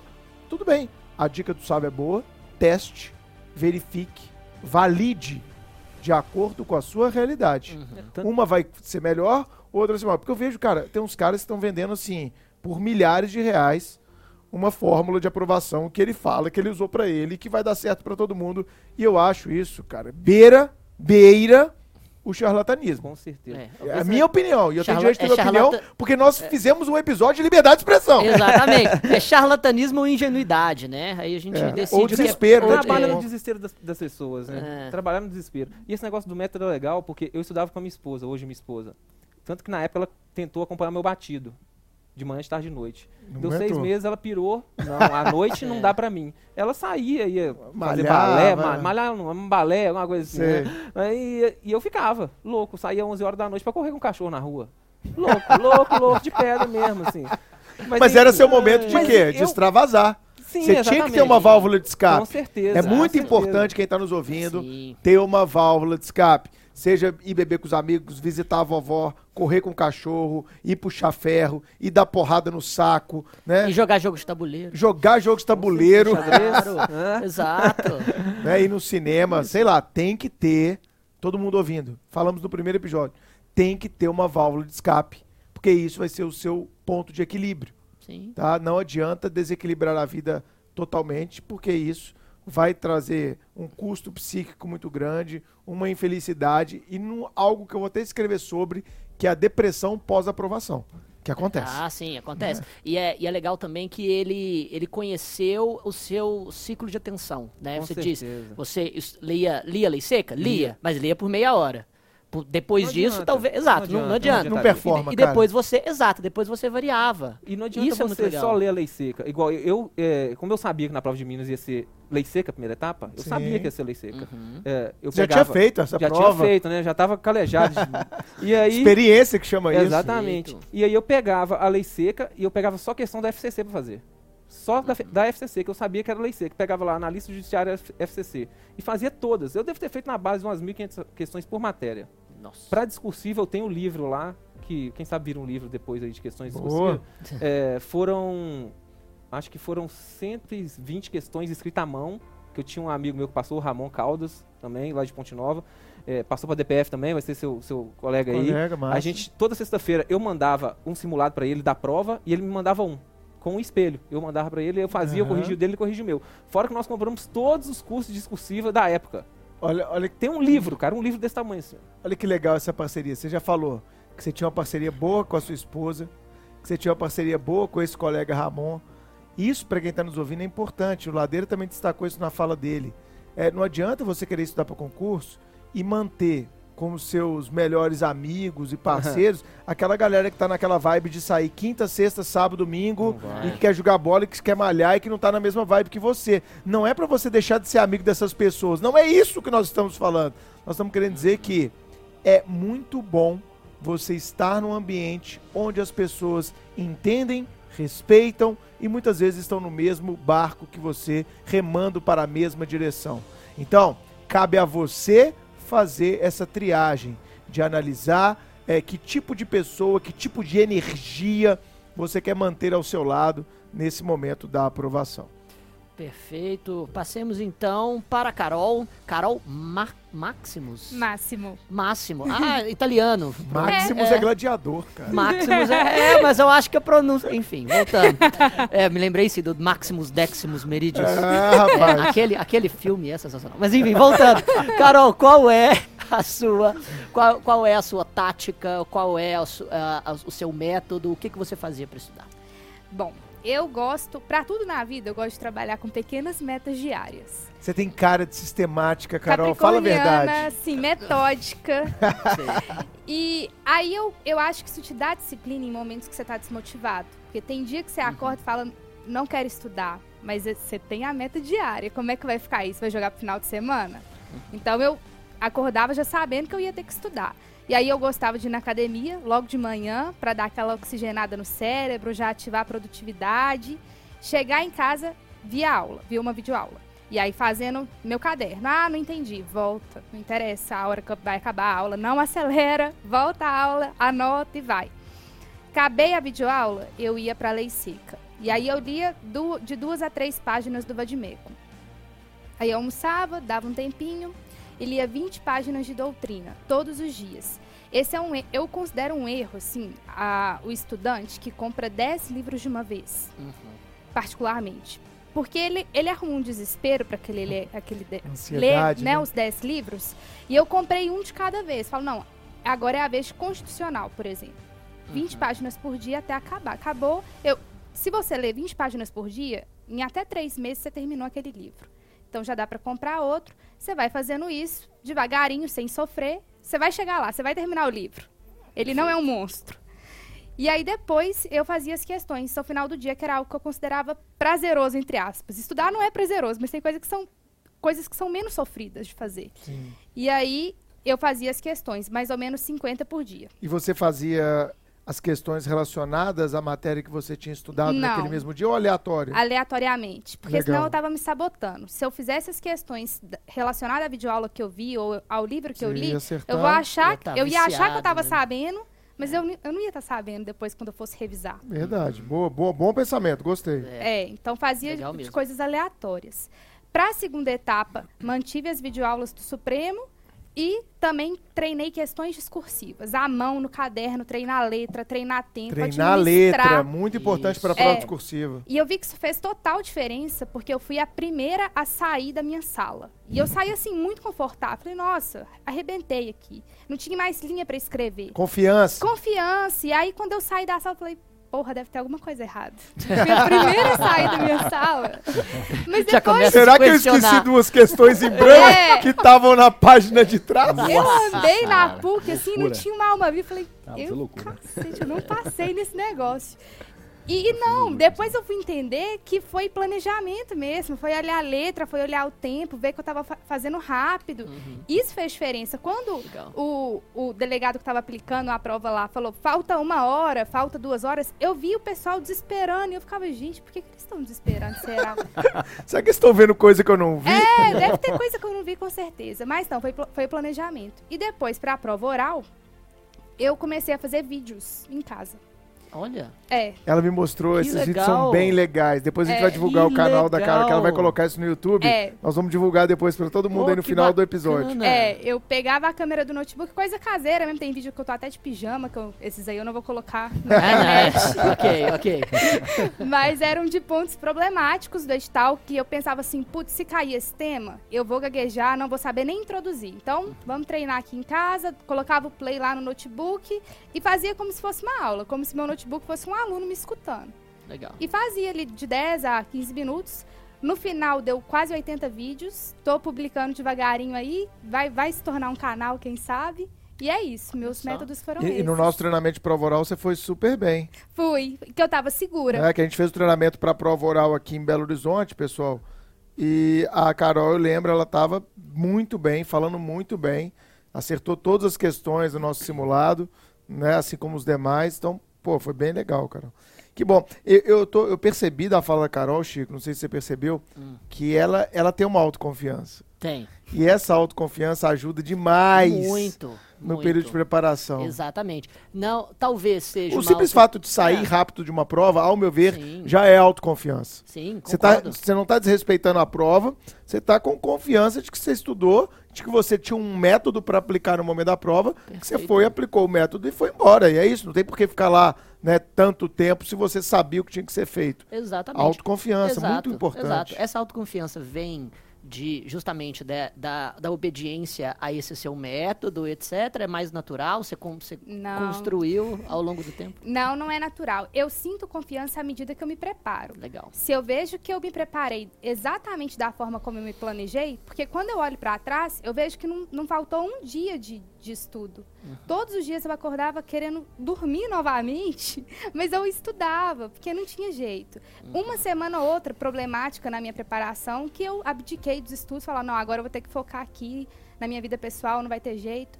Mas sempre estudando, e isso foi construído, é uma confiança construída. Legal. Perfeito. E a gente falou muito disso, né, Chico? Na primeira, no primeiro episódio, quem está nos ouvindo aí quiser voltar no primeiro episódio, a gente bateu em várias das teclas Sim. aqui que estamos falando novamente. Por quê, Carol? É, essa confiança, eu, eu concordo plenamente, ela é construída. Quando sai um tema novo de direito civil, matéria que eu leciono há 17 anos, eu fico inseguro de falar em sala, enquanto eu não tiver estudado o tema, lido três, quatro autores, para saber me posicionar, para ter meu raciocínio, para imaginar como é que vai cair numa prova, para eu poder abrir a boca dentro de sala. Acho que o Ladeira deve ter o mesmo processo é cognitivo, o Chico também, Exato, quem dá aula. Isso é uma constante. E outro ponto que você falou, que destaca a humanidade, que tem muita gente que prepara para concurso que quer esquecer o lado humano da coisa. As pessoas querem virar máquinas, porque tem alguém na internet falando que tem que ser assim, etc e tal. É, é o acordar e não estar afim de estudar. Olha, eu vou fazer uma confissão aqui para todo mundo que tá me escutando. Ladeira e Chico é, me corrijam ou me confirmem. Tem vários dias que eu acordo e falo, pô, a coisa que eu menos queria hoje era levantar para dar uma aula. Um sábado, às vezes você levanta, Carol, tem que dar oito horas de aula naquele sábado. Um sábado lindo. Você às vezes cansado de uma semana puxada. E você tem que entrar, às vezes, num estúdio. Você e a câmera sozinho. E falar oito horas sem parar. É óbvio que nem todas as atividades da vida elas vão ter aquele dia que você vai estar disposto a fazer. É, vamos falar aqui de uma atividade que quase todo mundo aqui faz, musculação, ou ir na academia. Tem dia que você tá na, na pilha, hoje eu quero, pô, quero ir lá, puxar. Tem dia que você fala, pô, hoje eu não tô nem afim de, eu tô afim de ficar vendo um- uma série, eu tô afim de ficar dormindo, tô afim de ficar no celular, eu tô afim de visitar um amigo. Isso, acho que falta para muito concurseiro entender esse lado humano da coisa. Que tem dia que você não vai ter saco. Tem dia que você vai performar mais.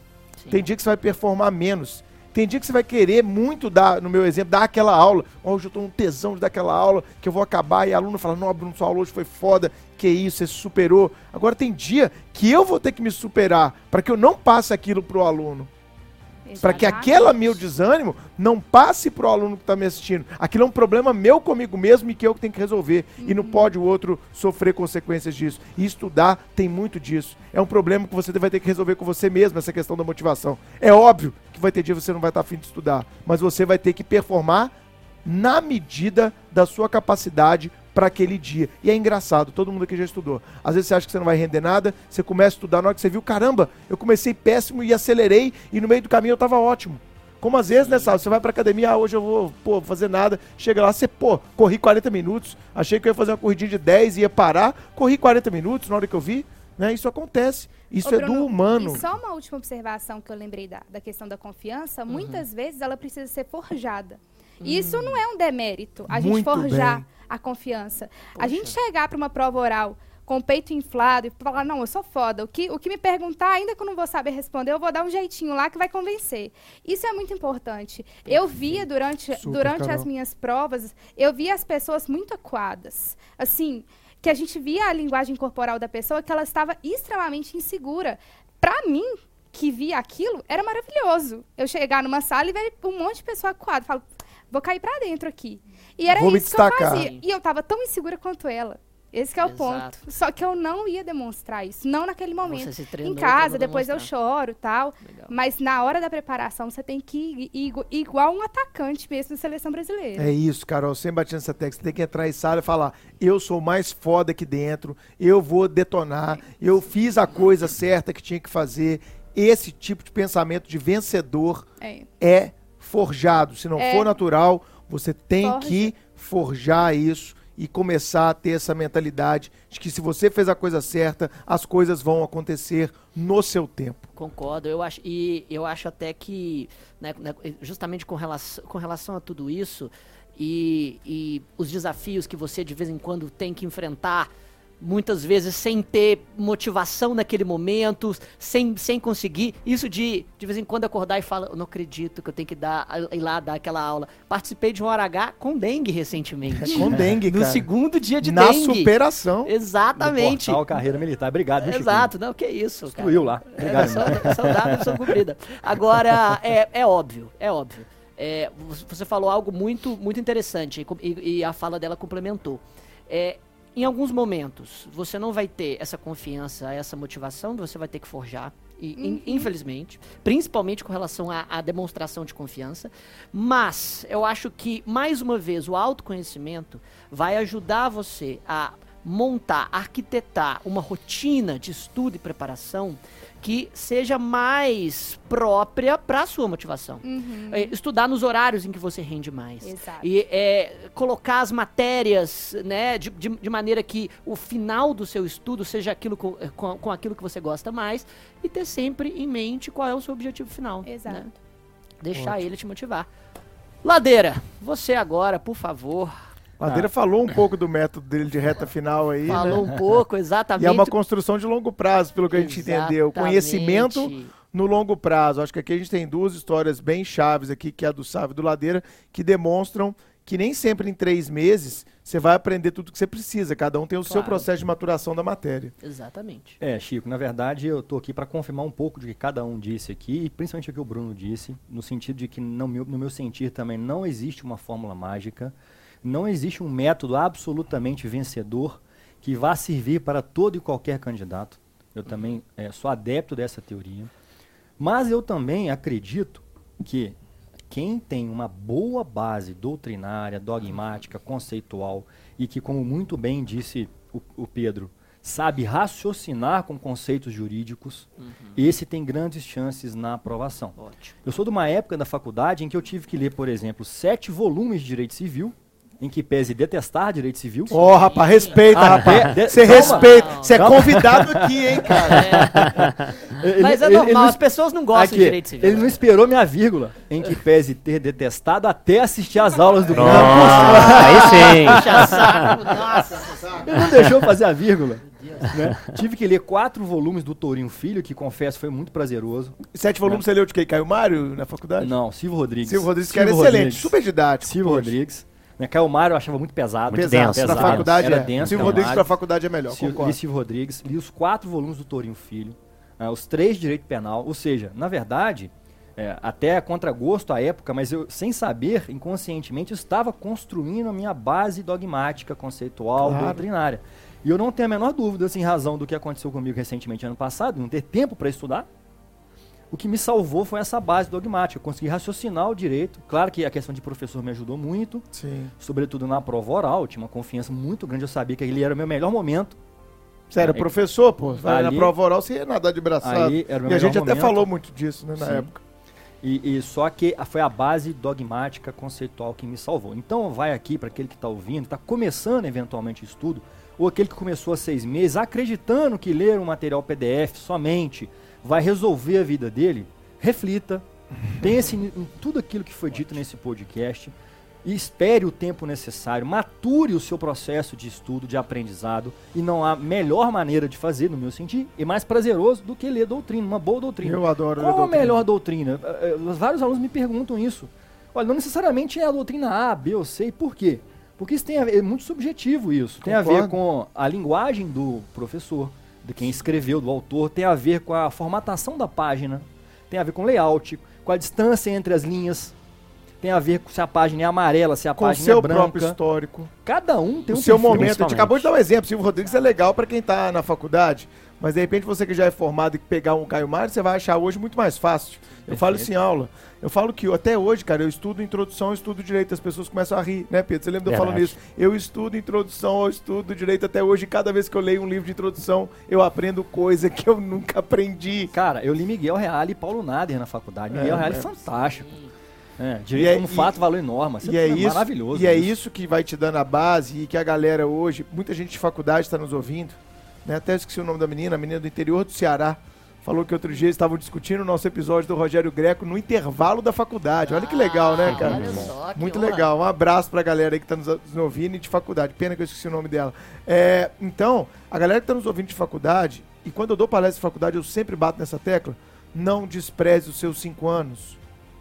Aproveite esse momento para você ler os grandes autores, para você estudar doutrina.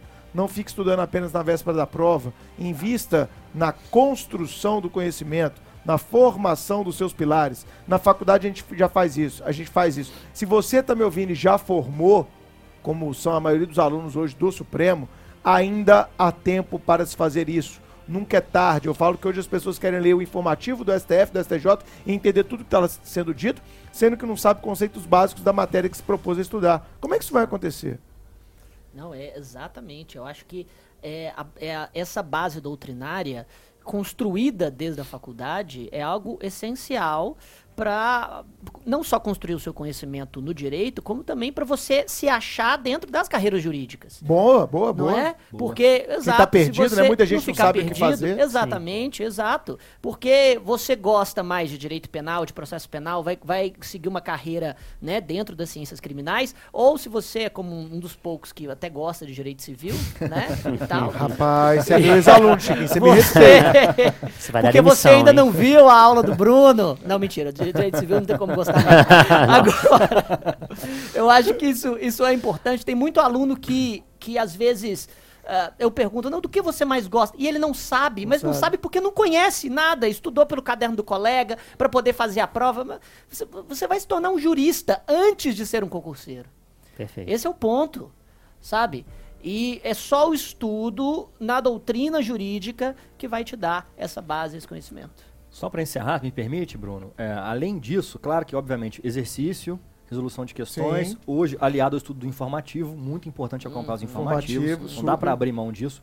Agora, é, uma coisa que a programação neurolinguística ensina e que às vezes pouco é falado em sala de aula, pouco é comentado entre os alunos e da, da- da ciência em geral. Você tem que, num processo de aprendizagem, para performar de forma adequada, de modo a atingir um objetivo difícil, que foi o nosso, que nós conseguimos, né? Ah, você tem que adotar métodos e sistemas de eh, prazer durante o processo. Isso Qual aos- era o seu método de prazer, Ladeira? Agora eu fiquei curioso. Vamos lá, cara. Agora eu quero saber o que o Ladeira fazia para ter o prazer no momento dos estudos. Salvo engano, o professor Bernardo Gonçalves disse acerca do direito à intimidade, né? Opa! Achei que você ia dar uma lambida no Chiquinho. Não, não, não, por favor. De novo. Virou uma das regras. Um lambeira abraço, proibida. meu amigo Bernardo Fernandes. Na verdade, cada um tem uma sua forma de prazer, né? E a, e a programação neurolinguística, inclusive sexo, é, é- é saudável. Ah! Até mesmo, é interessante dizer isso, porque eu brin- brinco e o pessoal, é engraçado até. Eu estava a- assistindo uma palestra, é, até num estúdio antigo do portal Carreira Militar, antes de entrar, eu e o Sim, Rodolfo, meu sim. sócio, de um senhor que é professor de programação neurolinguística numa pós-graduação. E ele falava exatamente sobre isso. E eu comecei a querer rir. Porque assim, ninguém me disse isso antes. E na verdade, depois ele explicou pra gente que essa é uma forma de você obter um. é, é, produzir endorfinas, principalmente nos momentos de véspera de prova. Então e é é pra ex- transar na véspera. A dica é. Vamos Esse é o segredo, então. véspera. Entendi. Mas pra quem não, Não, tem, cara, não, concurseiro não às vezes não tem, cara. Você tá criando dificuldades pra galera aí, Ladeira. Não foi Pô. isso que eu disse. Eu disse obter prazer. Isso pode ser numa academia, ir ao cinema. Por que, que eu estou dizendo isso? Eu acho isso agora sério e importante. Porque às vezes o candidato, o aluno, acredita que aquele processo tem que ser maçante. Ele não se permite no processo. Falta equilíbrio. Falta E equilíbrio. é im- importantíssimo ele se permitir. Aquilo que a, a Carol disse aqui é importante, eu acredito muito nas metas diárias. E eu digo para os alunos: façam metas diárias pequenas, palpáveis, para você não é, é, é, se boicotar no futuro e para que você, acabou uma meta, se permita. Vá ver um, filme no Netflix. Vai jogar seu uma Recompensa, né? Vai jogar os jogos do tabuleiro do Chiquinho, Ótimo. vai jogar uma bola, liga pro seu pai, pra sua mãe, viva a família, viva os seus amigos. falou muito isso no primeiro episódio, muito Isso legal, é cara. essencial. Hoje eu cheguei com, com essa conclusão. Maturidade, né, Ladeira? 37 anos. Não Maturidade. adianta, porque eu também cheguei a desmaiar estudando para concurso público em 2006 em Juiz de Fora, porque estudavam 11 horas por dia de domingo a domingo. De, literalmente, desmaiei. Isso é desequilíbrio. Desequilíbrio, Desequilíbrio. total. Imaturidade, desequilíbrio. Tava começando a estudar para concurso. Falta de É, hoje, autoconhecimento. com essa, a essa altura do campeonato, também por conversar com muita gente na área, eu tô nessa quase 20 anos, Sim, né? conhece. ah, de, na, do na área do direito. Então, para mim, eu acho que você tem que adotar métodos de endorfina, de prazer no processo. Porque se o processo for muito doloroso, além do natural, você não chega ao final. Bom, pessoal, acho que tivemos boas lições aqui sobre como cada um é, teve que lidar com os seus métodos de estudo, se descobrir nessa jornada do autoconhecimento. E eu acho que foram quatro excelentes exemplos que a gente pôde ouvir agora. E chegou o momento da nossa Dica Suprema.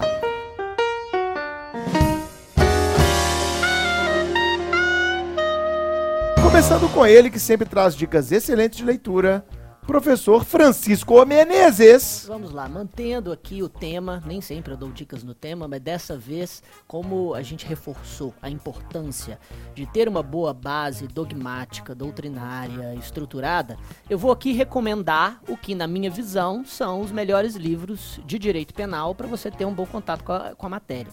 Eu vou falar rapidamente seis nomes, separando por três áreas. Primeiro, na minha opinião, os manuais mais completos e densos para você que está é, querendo se preparar, já tem uma base de direito penal que tirou da faculdade, quer, quer se preparar para uma carreira como delegado de polícia, juiz de direito, defensor público.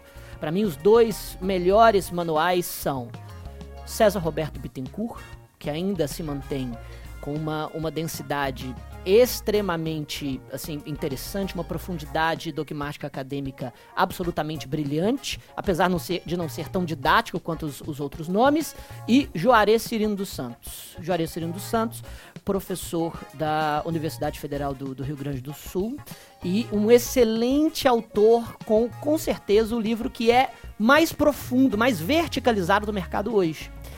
Ah, o, meu, o, segundo, o segundo gênero vai ser aquele para você que está buscando uma boa base na, é, na, na, faculdade, ou então não tem uma boa base de direito penal, quer um livro mais didático, mas ainda assim bastante, bastante completo, eu recomendaria Rogério Greco, claro, o nosso. O, o nosso colega que também do, do Supremo Cast, nosso convidado nosso, do, do, do quinto episódio, que tem um, um bom livro, um bom curso de direito penal.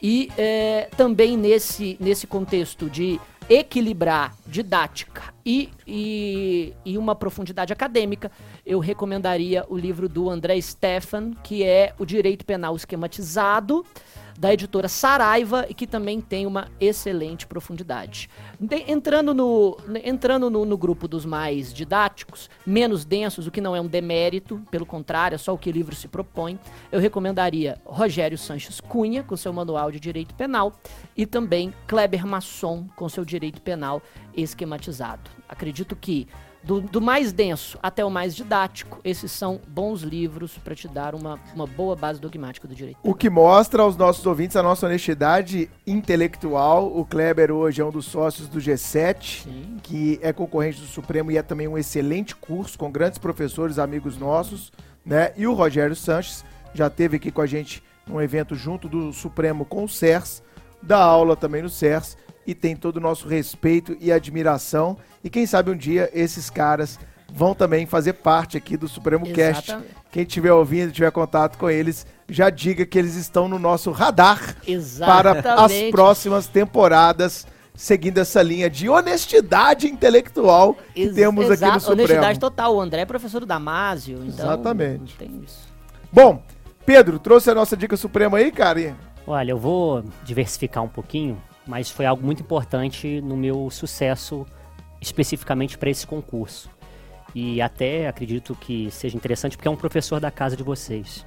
Eu indico o curso de processo penal do professor Marcos Paulo, ah, que é assim essencial. Acima da média. Acima de toda e qualquer crítica. É uma é. pessoa de uma qualidade, de um conteúdo realmente. É é, extraordinário. Quem está então... começando dá aquele estranhamento às vezes com o Marcos Paulo, mas para quem já está com aquela base um pouco mais construída, o Marcos Paulo ele é um monstro. É, é um, é um monstro. monstro. Ele, ele basicamente o, o, meu estudo em processo penal e a, o meu desempenho que foi a minha melhor matéria em todas as fases do certame, basicamente eu usei como fonte as minhas anotações exclusivas do, do curso dele. E assim, é, uma, é um estudo vertical e horizontal ao mesmo tempo. Então é eu, eu creio que seja essencial para qualquer das carreiras que você venha a postular dentro do, dos concursos jurídicos. Excelente, Pedrão.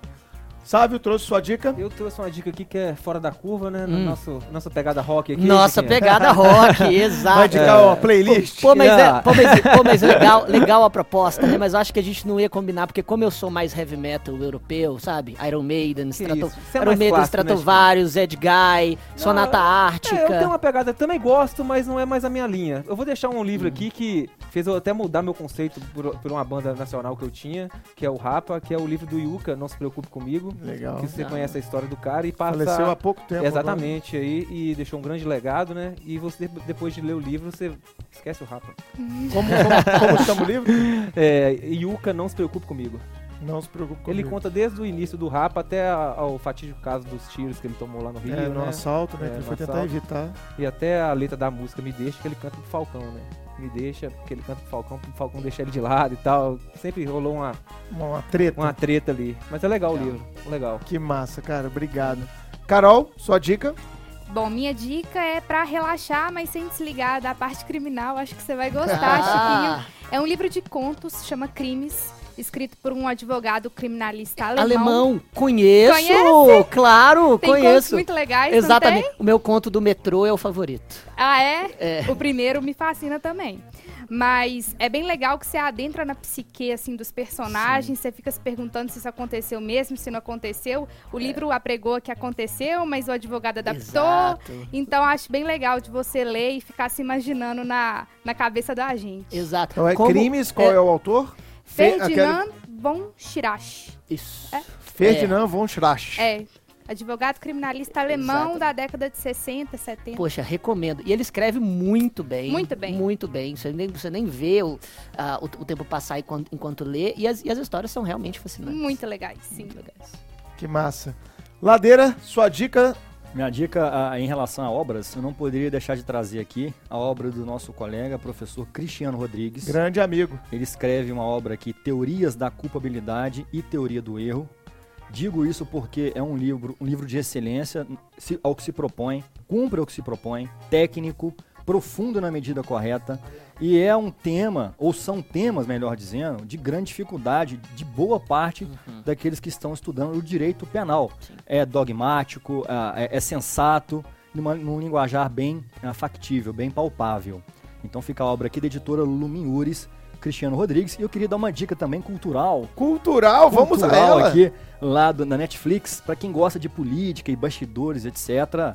ah, House of Cards realmente é uma série É legal. que não Gosto, dá para perder. gosto. House of Cards, eu sou fã da série. Já gostei mais, Realmente- mas é boa. É. É.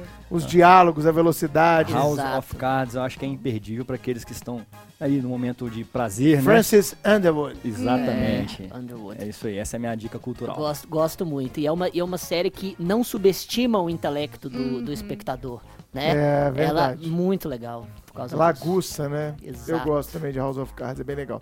E pra fechar a minha dica suprema de hoje, eu vou na mesma linha do Chiquinho, é porque a gente recebe muita pergunta no Instagram e nas redes sociais em geral, e também é, dos alunos presenciais e dos alunos online do Supremo, na nossa plataforma de dúvidas. Ah, Bruno, qual você acha a melhor doutrina de direito civil?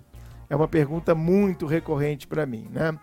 Bom, é, eu tenho é, até dificuldade de falar, porque a gente hoje, lecionando há tanto tempo, já, já lecionei com grande parte dos civilistas que hoje são autores, vários são amigos meus particulares, mas eu tenho uma predileção por aquele cara que me deu todas as chances da vida, que se eu tô onde eu tô hoje é muito em razão dele, que é o meu pai, o meu padrinho, que é o Nelson Rosenwald. O Nelson ele é um cara absolutamente fora da curva, ele é um cara que já está indo pro terceiro ou quarto pós-doc, então ele teve vis- visitando em Oxford, ele está em Madrid, ele já teve em Roma. Ele está com uma cabeça que já não é mais uma cabeça do direito brasileiro, ele está com uma cabeça de um direito absolutamente globalizado. Ele escreve junto com outro cara que eu admiro demais, parceiro de muito tempo de sala de aula, o Cristiano Chaves, e com um cara muito humilde e bacana, que é procurador da República aqui em BH, que é o Felipe Braga Peixoto. Então, esses três caras, eles escreveram é, uma coleção, sete volumes, mas eles no ano passado lançaram um volume único. Eu acho que eles conseguem aliar a profundidade, uma visão moderna do direito civil, sem ficar preso àquelas coisas que muitas vezes o professor de faculdade ficava preso, e aquilo não é o direito civil, de falar, ah, o que, que o vizinho tem direito ao outro, por onde vai passar a água, qual que é, sabe, essas coisas que todo mundo traumatiza com o direito civil, e eles ampliam os horizontes do direito civil, trazendo muita coisa nova, moderna, com jurisprudência. Então, se eu puder indicar um livro, eu indicaria o deles. Claro, o livro do Tartuccio é muito bom, o livro do Pamplona é muito bom, tem muito livro bom no mercado hoje. A gente vive um grande momento do mercado editorial em qualidade, ao menos na minha matéria.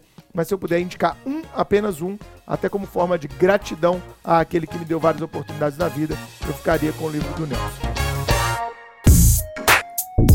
Bom, pessoal, chegamos então ao final de mais um Supremo Cast. Eu queria agradecer e passar a palavra final aqui para os nossos convidados. Gente, eu espero que vocês tenham uma carreira iluminada. Eu espero que vocês assumam esse cargo de delegado de polícia.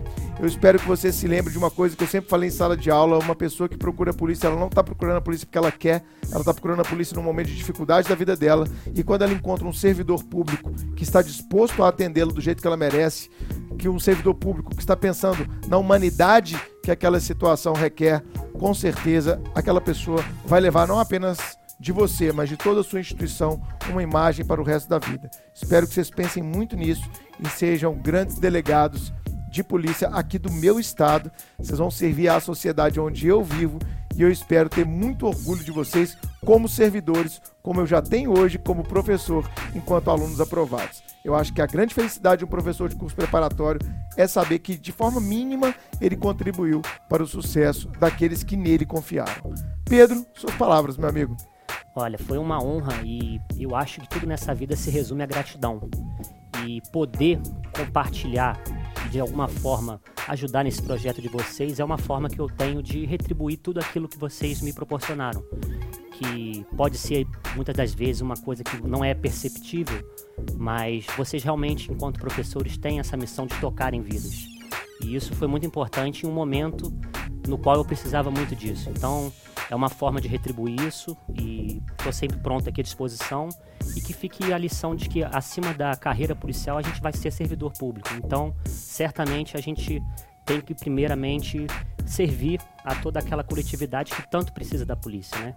E eu acho que essa é, o, a diretriz que deve conduzir todo o nosso pensamento. Compartilhe com a galera que está ouvindo. Qual é a sensação de ver seu nome na lista de aprovado? Olha, é, é indescritível, porque realmente faz tudo valer a pena. Foram anos aí de caminhada, não necessariamente nos estudos propriamente ditos para concurso, mas quando você vê aquilo, muitas das vezes você duvida, né?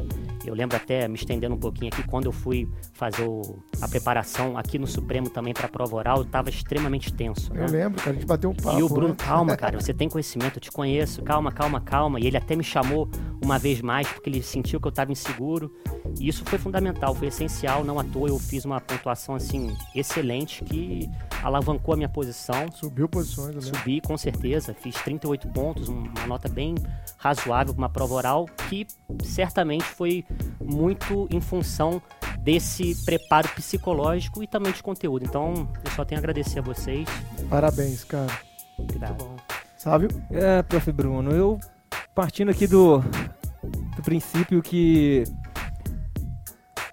a ideia era conquistar o cargo de delegado, eu passei por vários Hs, inclusive na sede antiga do Supremo, né? eu deixo uma dica aí pra galera, não deixe de fazer o hora H. Aquilo que o Pedro falou, é, a pessoa fala o que você precisa escutar na hora.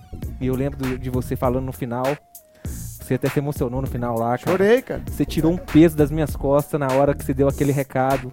Não vai para esse concurso, achando que é o último concurso e tal, aquela coisa. Apesar que para mim foi Uhum. o último, né, de uma série aí de não sei quantos. Mas enfim, vale totalmente. Chiquinho, já falei com ele, acertou várias questões, tanto na primeira quanto na segunda etapa. É, enfim, eu acho que a questão do serviço público é a pessoa não querer simplesmente o cargo, e sim, é, pegando o sentido etimológico da palavra, é servir o povo. Função. É, pra to- todo mundo já deve ter passado aqui por alguma delegacia, alguma coisa que foi mal atendido. Então eu tenho isso dentro de mim. Eu quero ir para fazer o meu melhor. Eu não tô aqui por causa de dinheiro ou por causa do cargo. É uma, uma, uma coisa para mim que é um sonho. Mas se fosse por causa do dinheiro, eu teria feito outro estado que pagasse mais, né?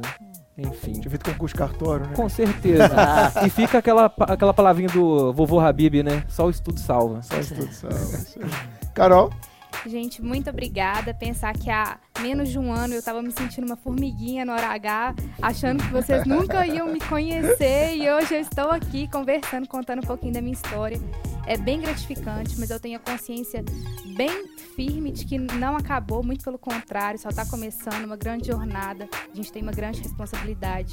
Eu, enquanto mulher, me sinto no dever de falar: mulheres não se acanhem, ocupem espaços, ocupem espaços de representação, ocupem espaços em que vocês vão soltar a voz de vocês, porque é muito importante, através da nossa representação, buscar um pouquinho dessa igualdade que a gente tanto almeja. Belas palavras, Carol, e até bom a gente deixar claro que a gente chamou outra aprovada que no final, na última hora, ela não pôde vir, infelizmente seriam cinco e mais uma menina para brilhantar a mesa, como você a brilhantou. Ladeira? Meu amigo, muito obrigado. É uma honra muito grande sentar aqui a essa mesa do podcast do Supremo, na medida em que já passaram por aqui brilhantes mentes do direito e também né, brilhantes profissionais de outras áreas.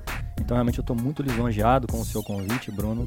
Estou muito lisonjeado de sentar aqui também à mesa do professor Chiquinho. Fundamental, fundamental na prova discursiva para mim e na Pô, prova oral também. Fundamental, Chiquinho. E aproveito em público te agradecer, registro em público meu agradecimento. Valeu. E também meus colegas, daqui uns dias estaremos ombreando juntos na Acadepol. Eu tenho certeza, pelo pouco que eu os conheci aqui, será uma grande Acadepol e que nós vamos fazer a diferença para a população do meu querido estado de Minas Gerais. E para você que está me ouvindo, eu quero te deixar o último recado. Tudo aquilo que você é, quer obter êxito, na minha opinião, só há um caminho. Tudo aquilo que a gente construiu de métodos e ciência, na minha opinião, se resume a uma palavra, Bruno, que é o amor. Porque tudo aquilo que você faz com amor, a chance de você obter êxito e ser bem sucedido em qualquer área da vida que você decidir seguir é muito grande. Então é isso. Faça, meu nobre, estude com muito amor belas palavras para a gente terminar esse grande episódio do Supremo Cash. Meninos, mais uma vez, obrigado por ter aceito esse convite de compartilhar a história de vocês com milhares, porque já somos o que, Chiquinho? O que, que nós já somos? Fala pra os galera aí. Os melhores da podosfera e logo, logo os maiores também. olha, olha só, parabéns publicamente aqui a todos vocês. Chiquinho é muito bom. muito obrigado. Parabéns publicamente a todos vocês. Eu repito o que eu normalmente falo na última aula de, de todas as turmas de delegado de polícia, que é, olha, número um, Agora vocês aprovados, tenho certeza que vocês não o farão, mas não troquem os livros pelo cacetete. Sejam, sejam aquilo que o delegado de polícia precisa representar, o primeiro agente das garantias, com, levando conhecimento dogmático, constitucional, penal, processual penal para o, o exercício da polícia e tenham excelentes carreiras. É isso. Com isso, fechamos o oitavo episódio do Supremo Cash. Muito obrigado a você que está nos prestigiando com a sua audiência. Lembre-se, indique aos amigos, marque a gente nas redes sociais, interaja com a gente através do e-mail supremocast.supremotv.com.br. Tchau, pessoal. Obrigado. Valeu!